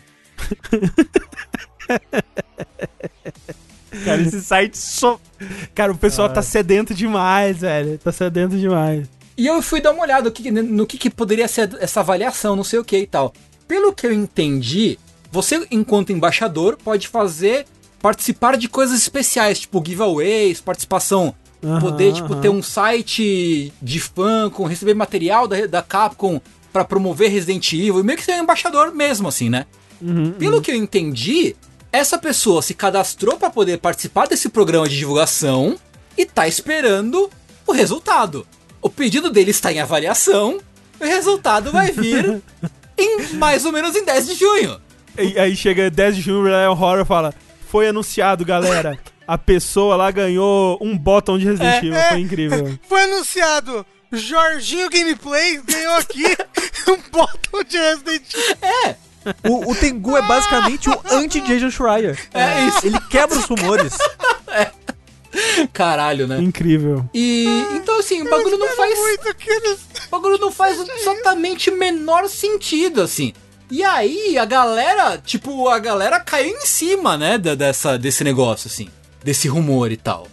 Eu não sei nem o que falar. O pessoal, o pessoal tá muito sedento, Tengu. O pessoal, esse ano, a- o gamer ele tá precisando de alegria, entendeu? Ai, Tengu, eu quero acreditar. Dia 10 vão anunciar aí Resident Evil novo. Vai ser louco. Mas o, o pessoal do, do Rely on Horror lá, o, o bom deles é que eles falam: não, gente, é porque vai ter o evento da Sony logo e a, a Sony, todos os Resident Evil, o 7, o remake do 2 e do 3, foi tudo anunciado na Sony. Tá tudo linkado, gente. Resident Evil 8, semana que vem. Aí você olha pro cara, ele tá com um chapéuzinho. alegria. É. E aí é tipo todo mundo em pânico, né? Ele abre e é um Kisses da Hershey. Isso, é. E ele começa a cara até comer. cuspiu no microfone agora. Cara, mas tipo, é foda. Eu estou nessa indústria vital faz 15 anos. Um dia as pessoas vão aprender que não é porque tem um texto em japonês com uns números que, tipo, não! É isso aí, tá ligado? Tem um 6 e um 10 aqui, só pode Cara, significar Resident Evil Ah, 8. bicho, para com isso, velho. Teve um dia, eu contei pra, a história de quando eu fui banido do Kotaku americano, dos comentários do Kotaku, Kotaku americano. Não. Não. Eu fui, eu fui, na época não fui banido, eu fui disavowed, que tipo, era um bagulho que eles faziam que tiravam todas as suas vogais do texto. Você não, você não podia, só podia escrever em consoantes. e aí, aconteceu que, eu não lembro sobre o que a- era a- a- exatamente o post, era um post do Brian Ashcraft, falando que, ah, porque saiu um bagulho sobre a, era um bagulho sobre a Konami, e ah, nesse texto aqui tá falando que vai ter alguma coisa de Metal Gear, não sei o que. Aí eu fui ler o texto. Falei, cara, não tem nada de Metal Gear nessa porra. Aí eu falei assim, gente, não tem nada de Metal Gear nessa porra. Aí eu fui desenvalde nos comentários do Kotaku. Não pode acabar com a Fim. brincadeira, né, amiguinho? Enfim. É. Você vai lá ser o estraga prazeres com a sua verdade? Poxa É. vida. Ah, bicho. Que absurdo. É, às, vezes é, às vezes é da sua opinião dele sobre o texto. É, assim. por isso. É.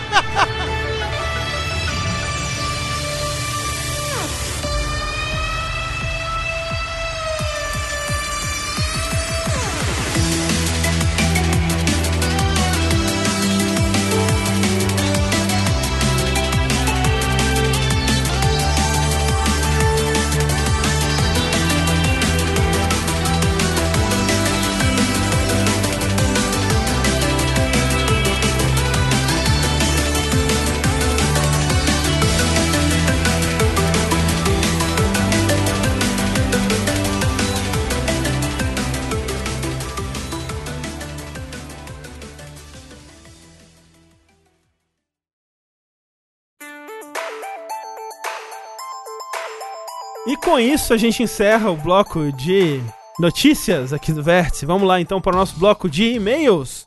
E-mails que foram mandados por pessoas como você para vértice.jogabilidade.de. Manda lá pra gente seus e-mails com perguntas e questionamentos e tópicos pra gente discutir aqui. Histórias, por que não? Mande suas histórias. Histórias com videogames, no caso. Histórias com putaria, você pode mandar lá pro linha quente. E assim, se for uma história tipo. Ai, pulinha quente. Ai, um dia eu fumei maconha. Ah, não é legal. É. Eu não leio os e-mails, tá? Do linha quente. Tudo mentira isso daí que vocês estão falando. Tô vendo. Tô vendo, é. Você não leu o e-mail que o cara mandou literalmente assim: Oi, fumei maconha. É, então, não li. Não Não, li esse e-mail. É. Vamos lá então pro nosso primeiro e-mail, Tengu. O nosso primeiro e-mail é do Paulo Fagundes. Ele diz: Olá, pessoas lindas do jogabilidade. Ouvindo o último vértice de notícias, vocês comentaram o anúncio do remake de Tony Hawks e a nostalgia bateu forte. Não pelo jogo em si, afinal nem lembro quais que eu joguei, mas sim pelo período que eu joguei. Na época eu jogava bem pouco, e os jogos que mais jogava eram os de esportes. Então, quando coloquei minhas mãos no jogo Toninho Falcão, eu achei muito divertido e pensei, quero fazer isso aí também. Então, comprei um skate. Uau! Fazia mais pouso do que manobras e fazia muita merda, mas foi um período bem divertido. Nessa mesma época eu joguei o NBA e o NFL e achei muito legal e diferente do futebol da família tradicional brasileira. Comecei a assistir os jogos e faço isso até hoje. Se não fosse pelos videojogos, talvez eu só estaria passando raiva com Palmeiras e não com outros times de outros esportes que não faziam parte da minha cultura. Mais time pra passar raiva. Assim, que bom que ele nunca jogou um jogo de tiroteio, né não? Enfim, minha pergunta é: tem algum jogo ou jogos que ultrapassam as barreiras virtuais e foram trazidos à vida? Praticar ou acompanhar um esporte, tocar um instrumento, manejar alguma arma, olha, a ladra, aprender alguma profissão? Continuem com esse excelente trabalho. Até a próxima. Sucesso! Eu fiz um curso de, de encarnação no Senac. Por causa de Mario? Mario. É. Não. Mas peraí, você fez mesmo? Não, né? Até parece. Pô, Sei lá, Eu né? vou saber? é, Não sei. Às vezes é, é útil pra vida. É, alguém já? É, Então, tipo, eu me interessei muito por aprender japonês por causa de videogame, de, essencialmente, assim. Eu lembro muito claramente eh, de, de querer muito jogar o Seiken Densetsu 3, né, o Trials of Mana, na época. Que eu gostava muito do Seiken of Mana, queria jogar o 3 de japonês. Então, porra, isso me incentivou a, a- a aprender japonês, dentre outros jogos. E, cara, eu acho que ter jogado muito jogo, tipo, muito Musou, Dynasty Warriors e tal, me fez me interessar sobre a história da China e ler o Romance dos Três Reinos e tal. Então, acho que, nesse sentido, assim, tipo, eu sempre me interesso em, em ver a parte histórica das coisas quando eu jogo videogame, que me interessa bastante. É, então, essa, isso da parte histórica aconteceu comigo com Assassin's Creed, por exemplo, né? Que eu, eu gostava, nos primeiros, assim, eu jogava muito vendo, tipo, ah, nesse lugar aqui, como que ele é na vida real, comparar a foto com o lugar de verdade, comparar a foto com o lugar no jogo, ou ver, tipo, o que que da, da história desse jogo realmente aconteceu, o que que eles estão inventando, né, e tal. Só que, tipo, é, é muito fogo de palha, né? Eu, eu tô jogando, aí eu vou lá na Wikipedia, leio uns negócios e fica por isso mesmo. Eu não vou fazer um curso de história da Itália, sei lá, sabe? Então é, é coisa mais fogo de palha. Assim, o, o mais próximo disso que aconteceu é que ah, no fim das contas eu acabei aprendendo inglês por causa de jogos também, né? Tipo, É. foi pra jogar jogos Adventure e tal, os jogos de PC da época, que eu fui jogando com o dicionário do lado e aos poucos fui aprendendo. Eu diria que também inglês seria tipo a, a coisa. Pra jogar videogames eu comecei a aprender mais inglês. Sabe quem a gente tem um exemplo? O, o Rick, né? O Rick, ex-jogabilideiro. Sim, sim. Ele, ele não começou a tocar bateria por causa do Rock Band? Foi. Foi por causa do Rock Band e é, baixo por causa do. Assim, não por causa, mas porque ele tinha o apoio ali do Rocksmith, né? É. Tipo, eu com certeza teria dado esse pulo.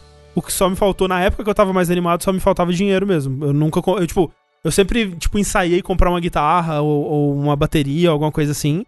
Ir além da minha empolgação ali com o Rock Band. Mas me faltava grana nas, nas épocas aí. Você ainda seguiria esse sonho, André? Da guitarra própria, assim e tal? Eu ainda penso, eu ainda penso sobre ele. Tipo, esses dias o Rick tava me falando, tava conversando com ele, né? Do. Do, do Rocksmith e tal, e ele. Eu pensei, será? Será que é? Será que é a minha vez? Será, que, é o meu momento? Será que é isso que te aguarda? É, Ser um rockstar? mas eu não fiz ainda. E já deixei. Esse pensamento já se foi, entendeu? Uhum, uhum. É, eu nunca fiz nada. Ah, você, você já deve ter lido alguma coisa. Causa, tipo, Ah, não, igual o André, tipo, ah, eu li algo. você, lê, você leu The Witcher, por exemplo? Foi por causa do videogame? Ah, não, sim, li por Então. causa dos videogames. Mas, né? Ah, é alguma coisa que saiu dos jogos e foi pra outro lugar. É, e me- mesma coisa em inglês, né? Eu aprendi muito inglês por causa de videogame também. Sim. Mas eu nunca, tipo, fiz isso. Tipo, porra, que maneiro esse jogo de bike. Vou andar de bike. Não. Você, tipo, você nunca disso, assim. quis fazer aula de parkour porque você jogou Assassin's Creed. Não. As minhas coisas são todas muito fogo de palha, assim. Até, por exemplo, que não é com, com jogo, né? Mas, por exemplo, quando eu assisti Hikaru no Go, que é um anime sobre Go, né? O jogo Go.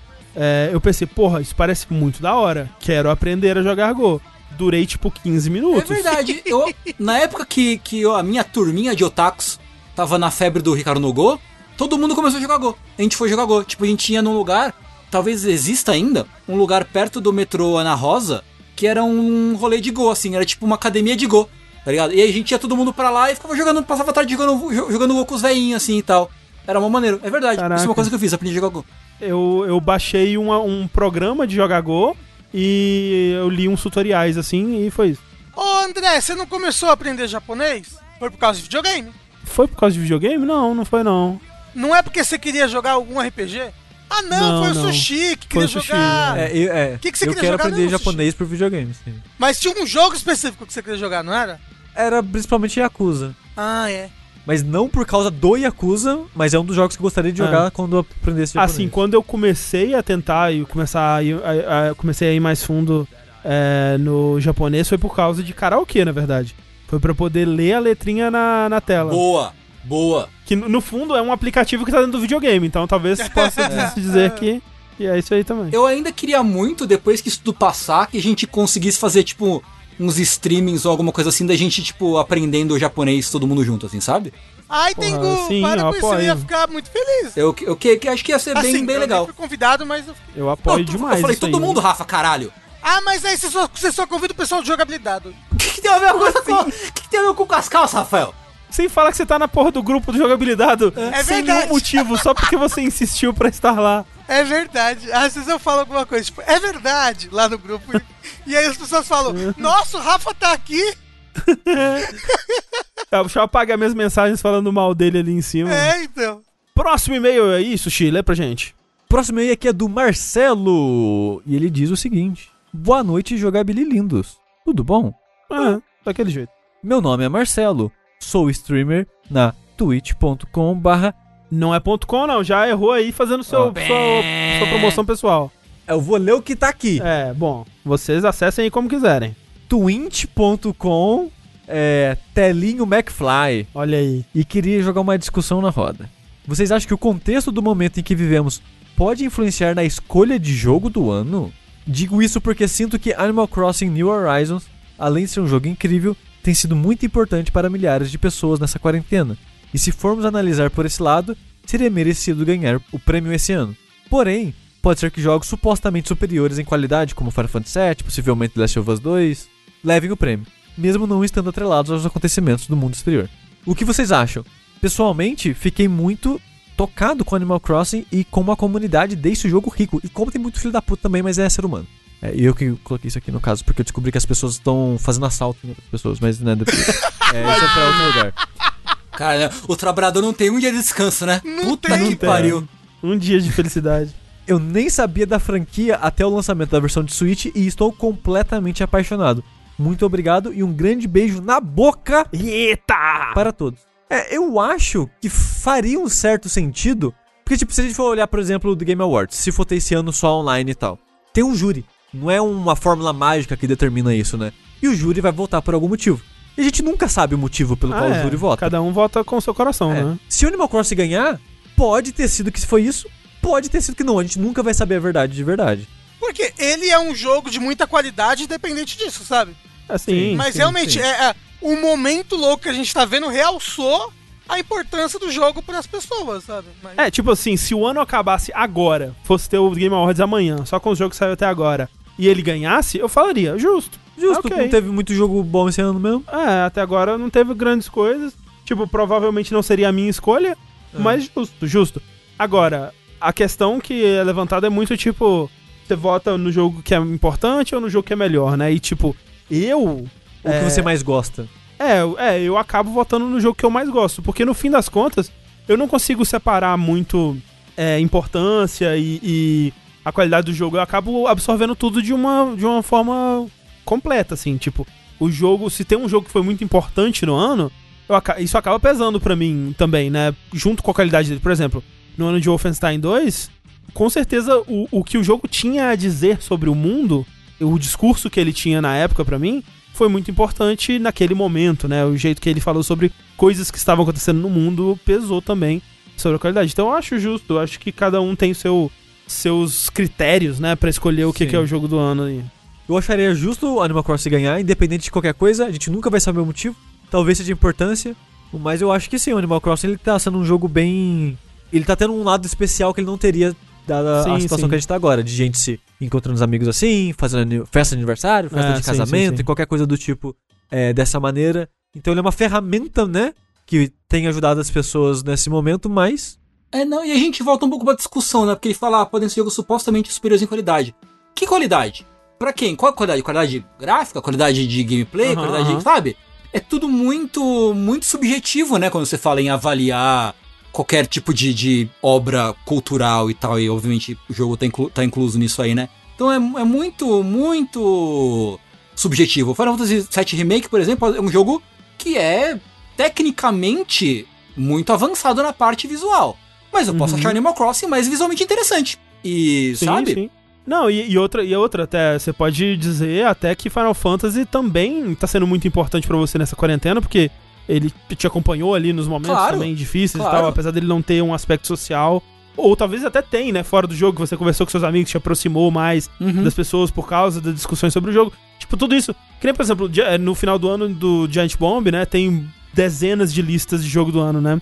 E muitas vezes tem uns, umas pessoas que colocam como jogo do ano um jogo que eu olho e falo, caralho, que porra é essa? Ou, Tipo, por que, que você escolha bizarra? Mas aí você vai ler por que, que a pessoa escolheu aquilo, né? De onde que ela tá partindo pra ter tomado aquela decisão. E geralmente faz sentido, né? Tipo, cada um vai com uma bagagem, uma, uma opinião ali, de onde que tá vindo essa opinião, e cada um tem a sua, né? Vocês já tem um, um jogo favorito do ano até agora pra vocês? Por enquanto, Não que ele vai vencer o jogo do ano, mas um jogo favorito. É Red Dead Redemption 2. porra, André. Eu não sei. Tem- Tem que ser um jogo que foi lançado esse ano, certo? Certo. É. Sim. Sim. Pra mim, por enquanto, é Final Fantasy VII Remake. Eu não sei. Eu não tenho um, não. É, eu não tenho. é, então, eu não tenho nenhum jogo que eu ficaria feliz de pôr na lista, sabe? Tipo, Ah. caralho, esse jogo. Acho que o Persona 5 Royal, eu acho. Se for considerar o lançamento ok. americano. É, tá valendo, né? É, ué. Tá Tá valendo assim, é. Roy. Ué. Tá Não, não pode, Roy, não. Com certeza. o Rafa agora vai, vai dizer que- o que, que não pode na lista de, de jogo do ano. Sim, é a o maior vingança. trapaceiro de GOT. É. a minha vingança. Próximo e-mail aqui diz o seguinte, e eu não peguei o nome da pessoa, desculpa, você tinha que ter se apresentado no, no, no corpo do e-mail. Bom dia, meus queridos jogabilimanos. Estou aproveitando essa quarentena gostosa e triste para jogar algumas velharias, já que o salário deu aquela reduzida. Nessa volta ao passado, acabei baixando o FES, um joguinho muito bonitinho e simpático, mas que eu nunca soube muito bem do que se tratava. Apenas de que tinha alguns segredos e que seu criador era um rapaz polêmico. Saudades Fofish. Saudades. Pois bem, depois de umas 3 horas de jogatina, já estava completamente apaixonado e queria muito poder voltar para 2013. Deve ter sido muito legal descobrir esses enigmas na época junto com a comunidade. Enfim, existe algum jogo que vocês tiveram uma sensação parecida? Acredito que o Rafa esteja passando por isso com Final Fantasy XV. Beijo no bumbum de todos, uma na boca, outro no cu agora. Olha, Ele é. completou o centopeia. trato digestivo completo. PS, Rafa, se possível, manda um grande abraço para toda a comunidade de Grand Chase da cidade Ipauçu, o jogo mais jogado da Lan House de 2007 a 2011. Um grande comunidade pro seu pa, é, Pau Sul. Um grande abraço. É, é, e assim, já respondendo ele, é, eu não tô passando isso com Final Fantasy XV, não. Eu tô muito feliz de ter jogado Final Fantasy XV agora. Exato, foi o que eu pensei. que ele, é, tipo, tá muito diferente do lançamento, com com certeza. muito mais conteúdo e com a história arrumada em vários pontos. Sim, sim. Mas assim, tem vários jogos que eu gostaria de ter jogado na época, assim, é, jogos que eu jogo hoje em dia, eu sinto que o impacto deles teria sido outro se eu tivesse jogado na época, sabe? Os jogos mais antigos, assim, clássicos, tipo, quando eu fui jogar System Shock 2, por exemplo, já foi muito tempo depois, então eu, tipo, eu tive que me imaginar em 2001 jogando aquele jogo, sabe? E, e não é a mesma coisa, né? Tem direto, tem esse tipo de coisa, assim. É, tipo, eu acho que o, o primeiro que eu consigo pensar talvez é o Red Dead Redemption 1, porque pelo menos muita coisa que eu ouvia, tipo, o André falava um pouco que eu fui jogar o jogo que acho que dois anos depois do lançamento, algo assim. Não, não é tanto tempo assim. Mas eu já não achava ele jogo bonito, por exemplo. Hum, hum. E o André chorou quando viu o Pôr do Sol no Red Dead Redemption 1. Mas até aí, né? O André não pode ver um, um solzinho nascendo que já chora já. Porque ele lembra de Minas, lembra da infância dele. Coronel Fabriciano fica no meio de um vale, calor desgraçado de noite. Acho que comigo também é Red Dead, mas porque na época eu só joguei o Red Dead, tipo, dois anos atrás, coisa assim, dois, três anos atrás, logo antes do lançamento do 2. Eu joguei o primeiro. E eu lembro que quando o jogo saiu, muita da galera que com quem eu trabalhava jogava junto o multiplayer. E tava todo mundo jogando junto e descobrindo, não sei o que, papapá, e eu não joguei. E talvez se eu jogasse na época eu teria gostado mais do jogo. Uhum, Ah, uhum. Eu senti isso também quando eu fui jogar recente, não tão recentemente, mas o Thief original também. Hum. Você jogou quando ele? Eu joguei ele faz uns, tipo, 4 anos, 5 anos, assim, só. Caraca, que experiência curiosa deve ser, porque eu É. joguei só na época e ficou lá. Eu nem lembro como que é a aparência dele assim mais. Nossa, eu tenho muita vontade de jogar os Tiff originais. Eu tenho muita vontade de jogar aquele do começo do Play 4, assim, só. Parece legal, tem umas coisas nele que parece legal. Eu tenho vontade. Caralho. Você atira a flecha e ela. É, de mata a tipo o atira. primeiro. De fato, você atira flash. Eu não tenho vontade de jogar jogo nenhum. Acabou o jogo, acho. chega de jogo. É, chega de. Videogame, gente, as pessoas morrendo, vocês aí jogando videogame. Caralho, né? Show. Tem que, tem que louvar a Deus. tira o Rafa daqui, pelo amor de Deus. eu, tipo, tem jogos que eu fico ensaiando ir pra eles e que eu sinto que vai ser muito isso, que tipo, sei lá, um Planescape Torment da vida. Tipo, esses jogos. Tem uns jogos. Cara, eu tô. Tem uma. Eu tava vendo o meu, meu launch box ali, tem uns jogos de adventure nele agora. Tem uns jogos que eu quero muito jogar, cara. Tipo aqueles Beneath the Steel Sky. Quero muito. Tem uns Broken Sword, já vi uns adventure clássicos que eu Porra, não Broken joguei. Sword 1 e 2 ótimos. Eu nunca joguei essas porra aí, velho. gosto bastante dos dois. Eu vi que tem, tem vários adventures do, do, de D&D, Temple of Elemental Evil. Tem umas coisas que parecem interessantes, mas que eu tenho certeza que eu vou jogar e pensar, putz, podia ter jogado na época. Ó, um jogo que eu queria ter jogado na época, Eye of the Beholder. Fui jogar o Eye of the Beholder, hoje em dia é injogável. É. Não tem como, mas na época era meio que tinha e era, provavelmente era muito legal pelo que ele era. é. Mas pois hoje é. em dia é foda. É, o System Shock 1 é uma coisa. Próximo e-mail, Rafa.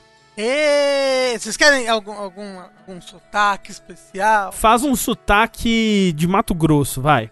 Olá, minha jogabilidade. Eu não sei como é que é Mato Grosso, eu só É, não, tá fazer uma perfeito, voz- tá não, eu tá- queria tá igual, fazer tá uma igual. voz- Você eu morou queria- lá. Eu queria fazer uma voz grossa. Tá idêntico. Aqui é o Clownir, mais uma vez, e somente com uma pergunta. Quando eu era jovem, era mais simples. Eu jogava e me divertia ou não. Porém, conforme fui crescendo, meu conhecimento sobre jogos foi crescendo junto. Depois de um tempo, eu comecei a perceber pequenos truques que os desenvolvedores usam. Comecei a perceber onde existem loads escondidos. Comecei a dar zoom em texturas, reparar na definição de sombras, etc.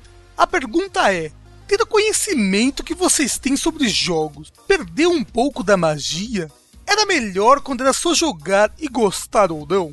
Se pudessem jogar sem esse conhecimento hoje, acham que aproveitariam mais With Love and Squalor? Clownir faria. Direto do Mato Grosso. Isso. Sotaque de Um Mato beijo Grosso. aos nossos ouvintes do Mato Grosso aí. E desculpa. Foram muito bem representados aqui. É, não. É, é, não, posso então é não. isso, gente. Tchau. Não. É, eu, eu, eu não sei tanto assim. Obviamente de coisas mais simples assim, tipo, ah, eu sei que essa parede tá aqui pra eu me esgueirar porque é pra dar o loading. Ah, o elevador tem isso. Coisas mais simples assim, é de como algumas coisas funcionam no jogo e tal. Mas eu não sei tanto da parte técnica assim Ah. pra. Tipo, igual o pessoal do Digital Foundry assim. Às vezes, quando eles vão fazer análise de um jogo, eles analisam umas paradas que pra mim nem passam na minha cabeça. Eu não me importo de analisar, sabe? Ah, então quando, quando eu comecei a ver, eu comecei a reparar em algumas coisas que eles falam, né? Tipo, aquele lance da. uma técnica de reflexo, né? Que, tipo, pra ela funcionar, a coisa que tá sendo refletida tem, que Tem- estar aparecendo, né? Aham, e aí, sim. se ela não tá refletindo, se ela não tá aparecendo, ela não reflete. Esse tipo de coisa eu começo a reparar e tal. Quanto mais eu, eu entendo, né, como os jogos são feitos, eu reparo. Só que. Eu acho que dá pra desligar essa chave também, né? Sim, Quando eu, você. eu, eu desligo total. assim, Quando não- você vai começar um jogo assim, eu meio que eu tento. Porque tem muita gente também que joga um jogo tipo, ok, vou explorar os limites desse jogo, eu quero quebrar ele, eu quero ver o que que dá pra fazer. Tipo, o jogo tá me mandando ir pra cá, e se eu for pra cá, sabe? Se eu. Quando eu começo a jogar um jogo, pelo menos, eu tento deixar o, o, o, jogo, o jogo me conduzir, assim. Eu tento não ser, tipo, é qua- quase como uma, uma sessão de improviso, né? Você faz o yes and, né? Você aceita o que o jogo tá te dando e você vai com ele, mesmo que você tá vendo algumas imperfeições e tal, e você segue em frente, assim. É tipo, que nem o Pokémon, né? Quando o pessoal viu que um personagem, um NPC deu um. Tipo, popô assim na frente do jogador, eles olham, ah, que jogo lixo! Jogo. ah, ah." Tipo, caguei, foda. É, É, sabe? tipo, tipo, gente, é, é, eu, eu entro no mundinho do que eu tô jogando, sabe? E é isso, suspensão de descrença pra tudo. Gráfico, textura, loading, isso some quando você tá. Quando você tá dentro daquilo que você tá jogando. É, a menos que seja algo muito gritante. No É, Final Fantasy VII ele me tirou alguns momentos, assim. A menos que seja, por exemplo, um bug. Assim, É, ou uma então coisa que realmente uma coisa muito destoante, muito feia, que quebre o círculo mágico do que você tá jogando ali. É. Mas no geral, não. Não, de boa. E você, Tengu? É, eu acho que não. Na verdade, o que me deixa ansioso, nervoso e com palpitação é saber que eu preciso jogar aquele jogo pra falar sobre ele depois, assim.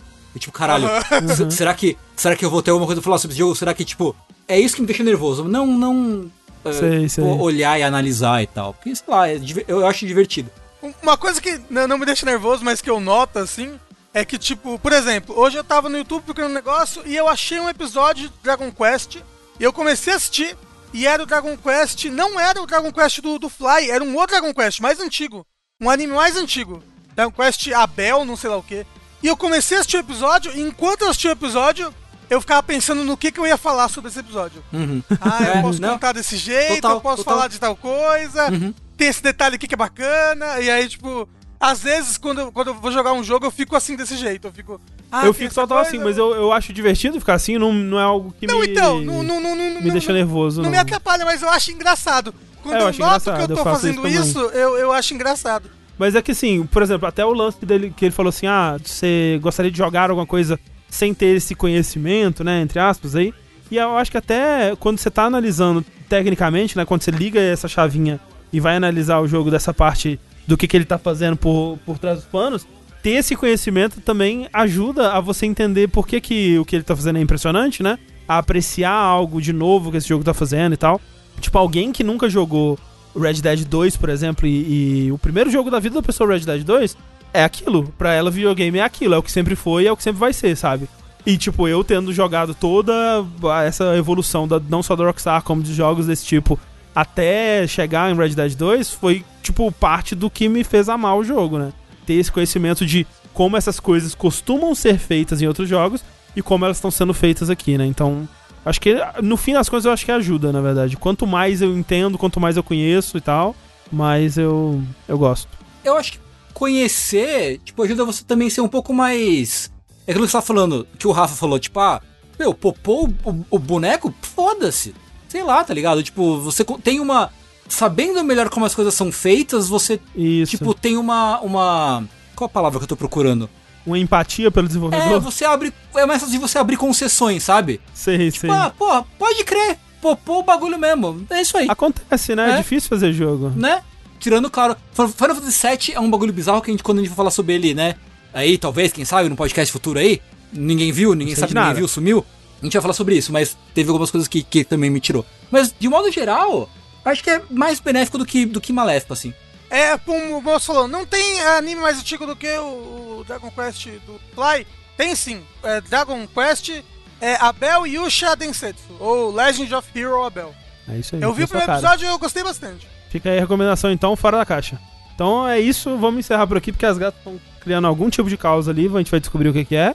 É, Mas por enquanto, esse é o nosso vértice de notícias. Muito obrigado a todo mundo que assistiu, muito obrigado a todo mundo que viu aqui ao vivo com a gente, ou está ouvindo a versão editada. Semana que vem a gente volta com o vértice de joguinhos. E até lá, eu sou o André Campos. Eu sou Eduardo Sushi. Eu sou o Rafael Kina. Eu sou o Fernando Mucioli, aguardando suas gritarias de vértice no Twitter do Jogabilidade. Por É favor. isso aí! Até mais, tchau.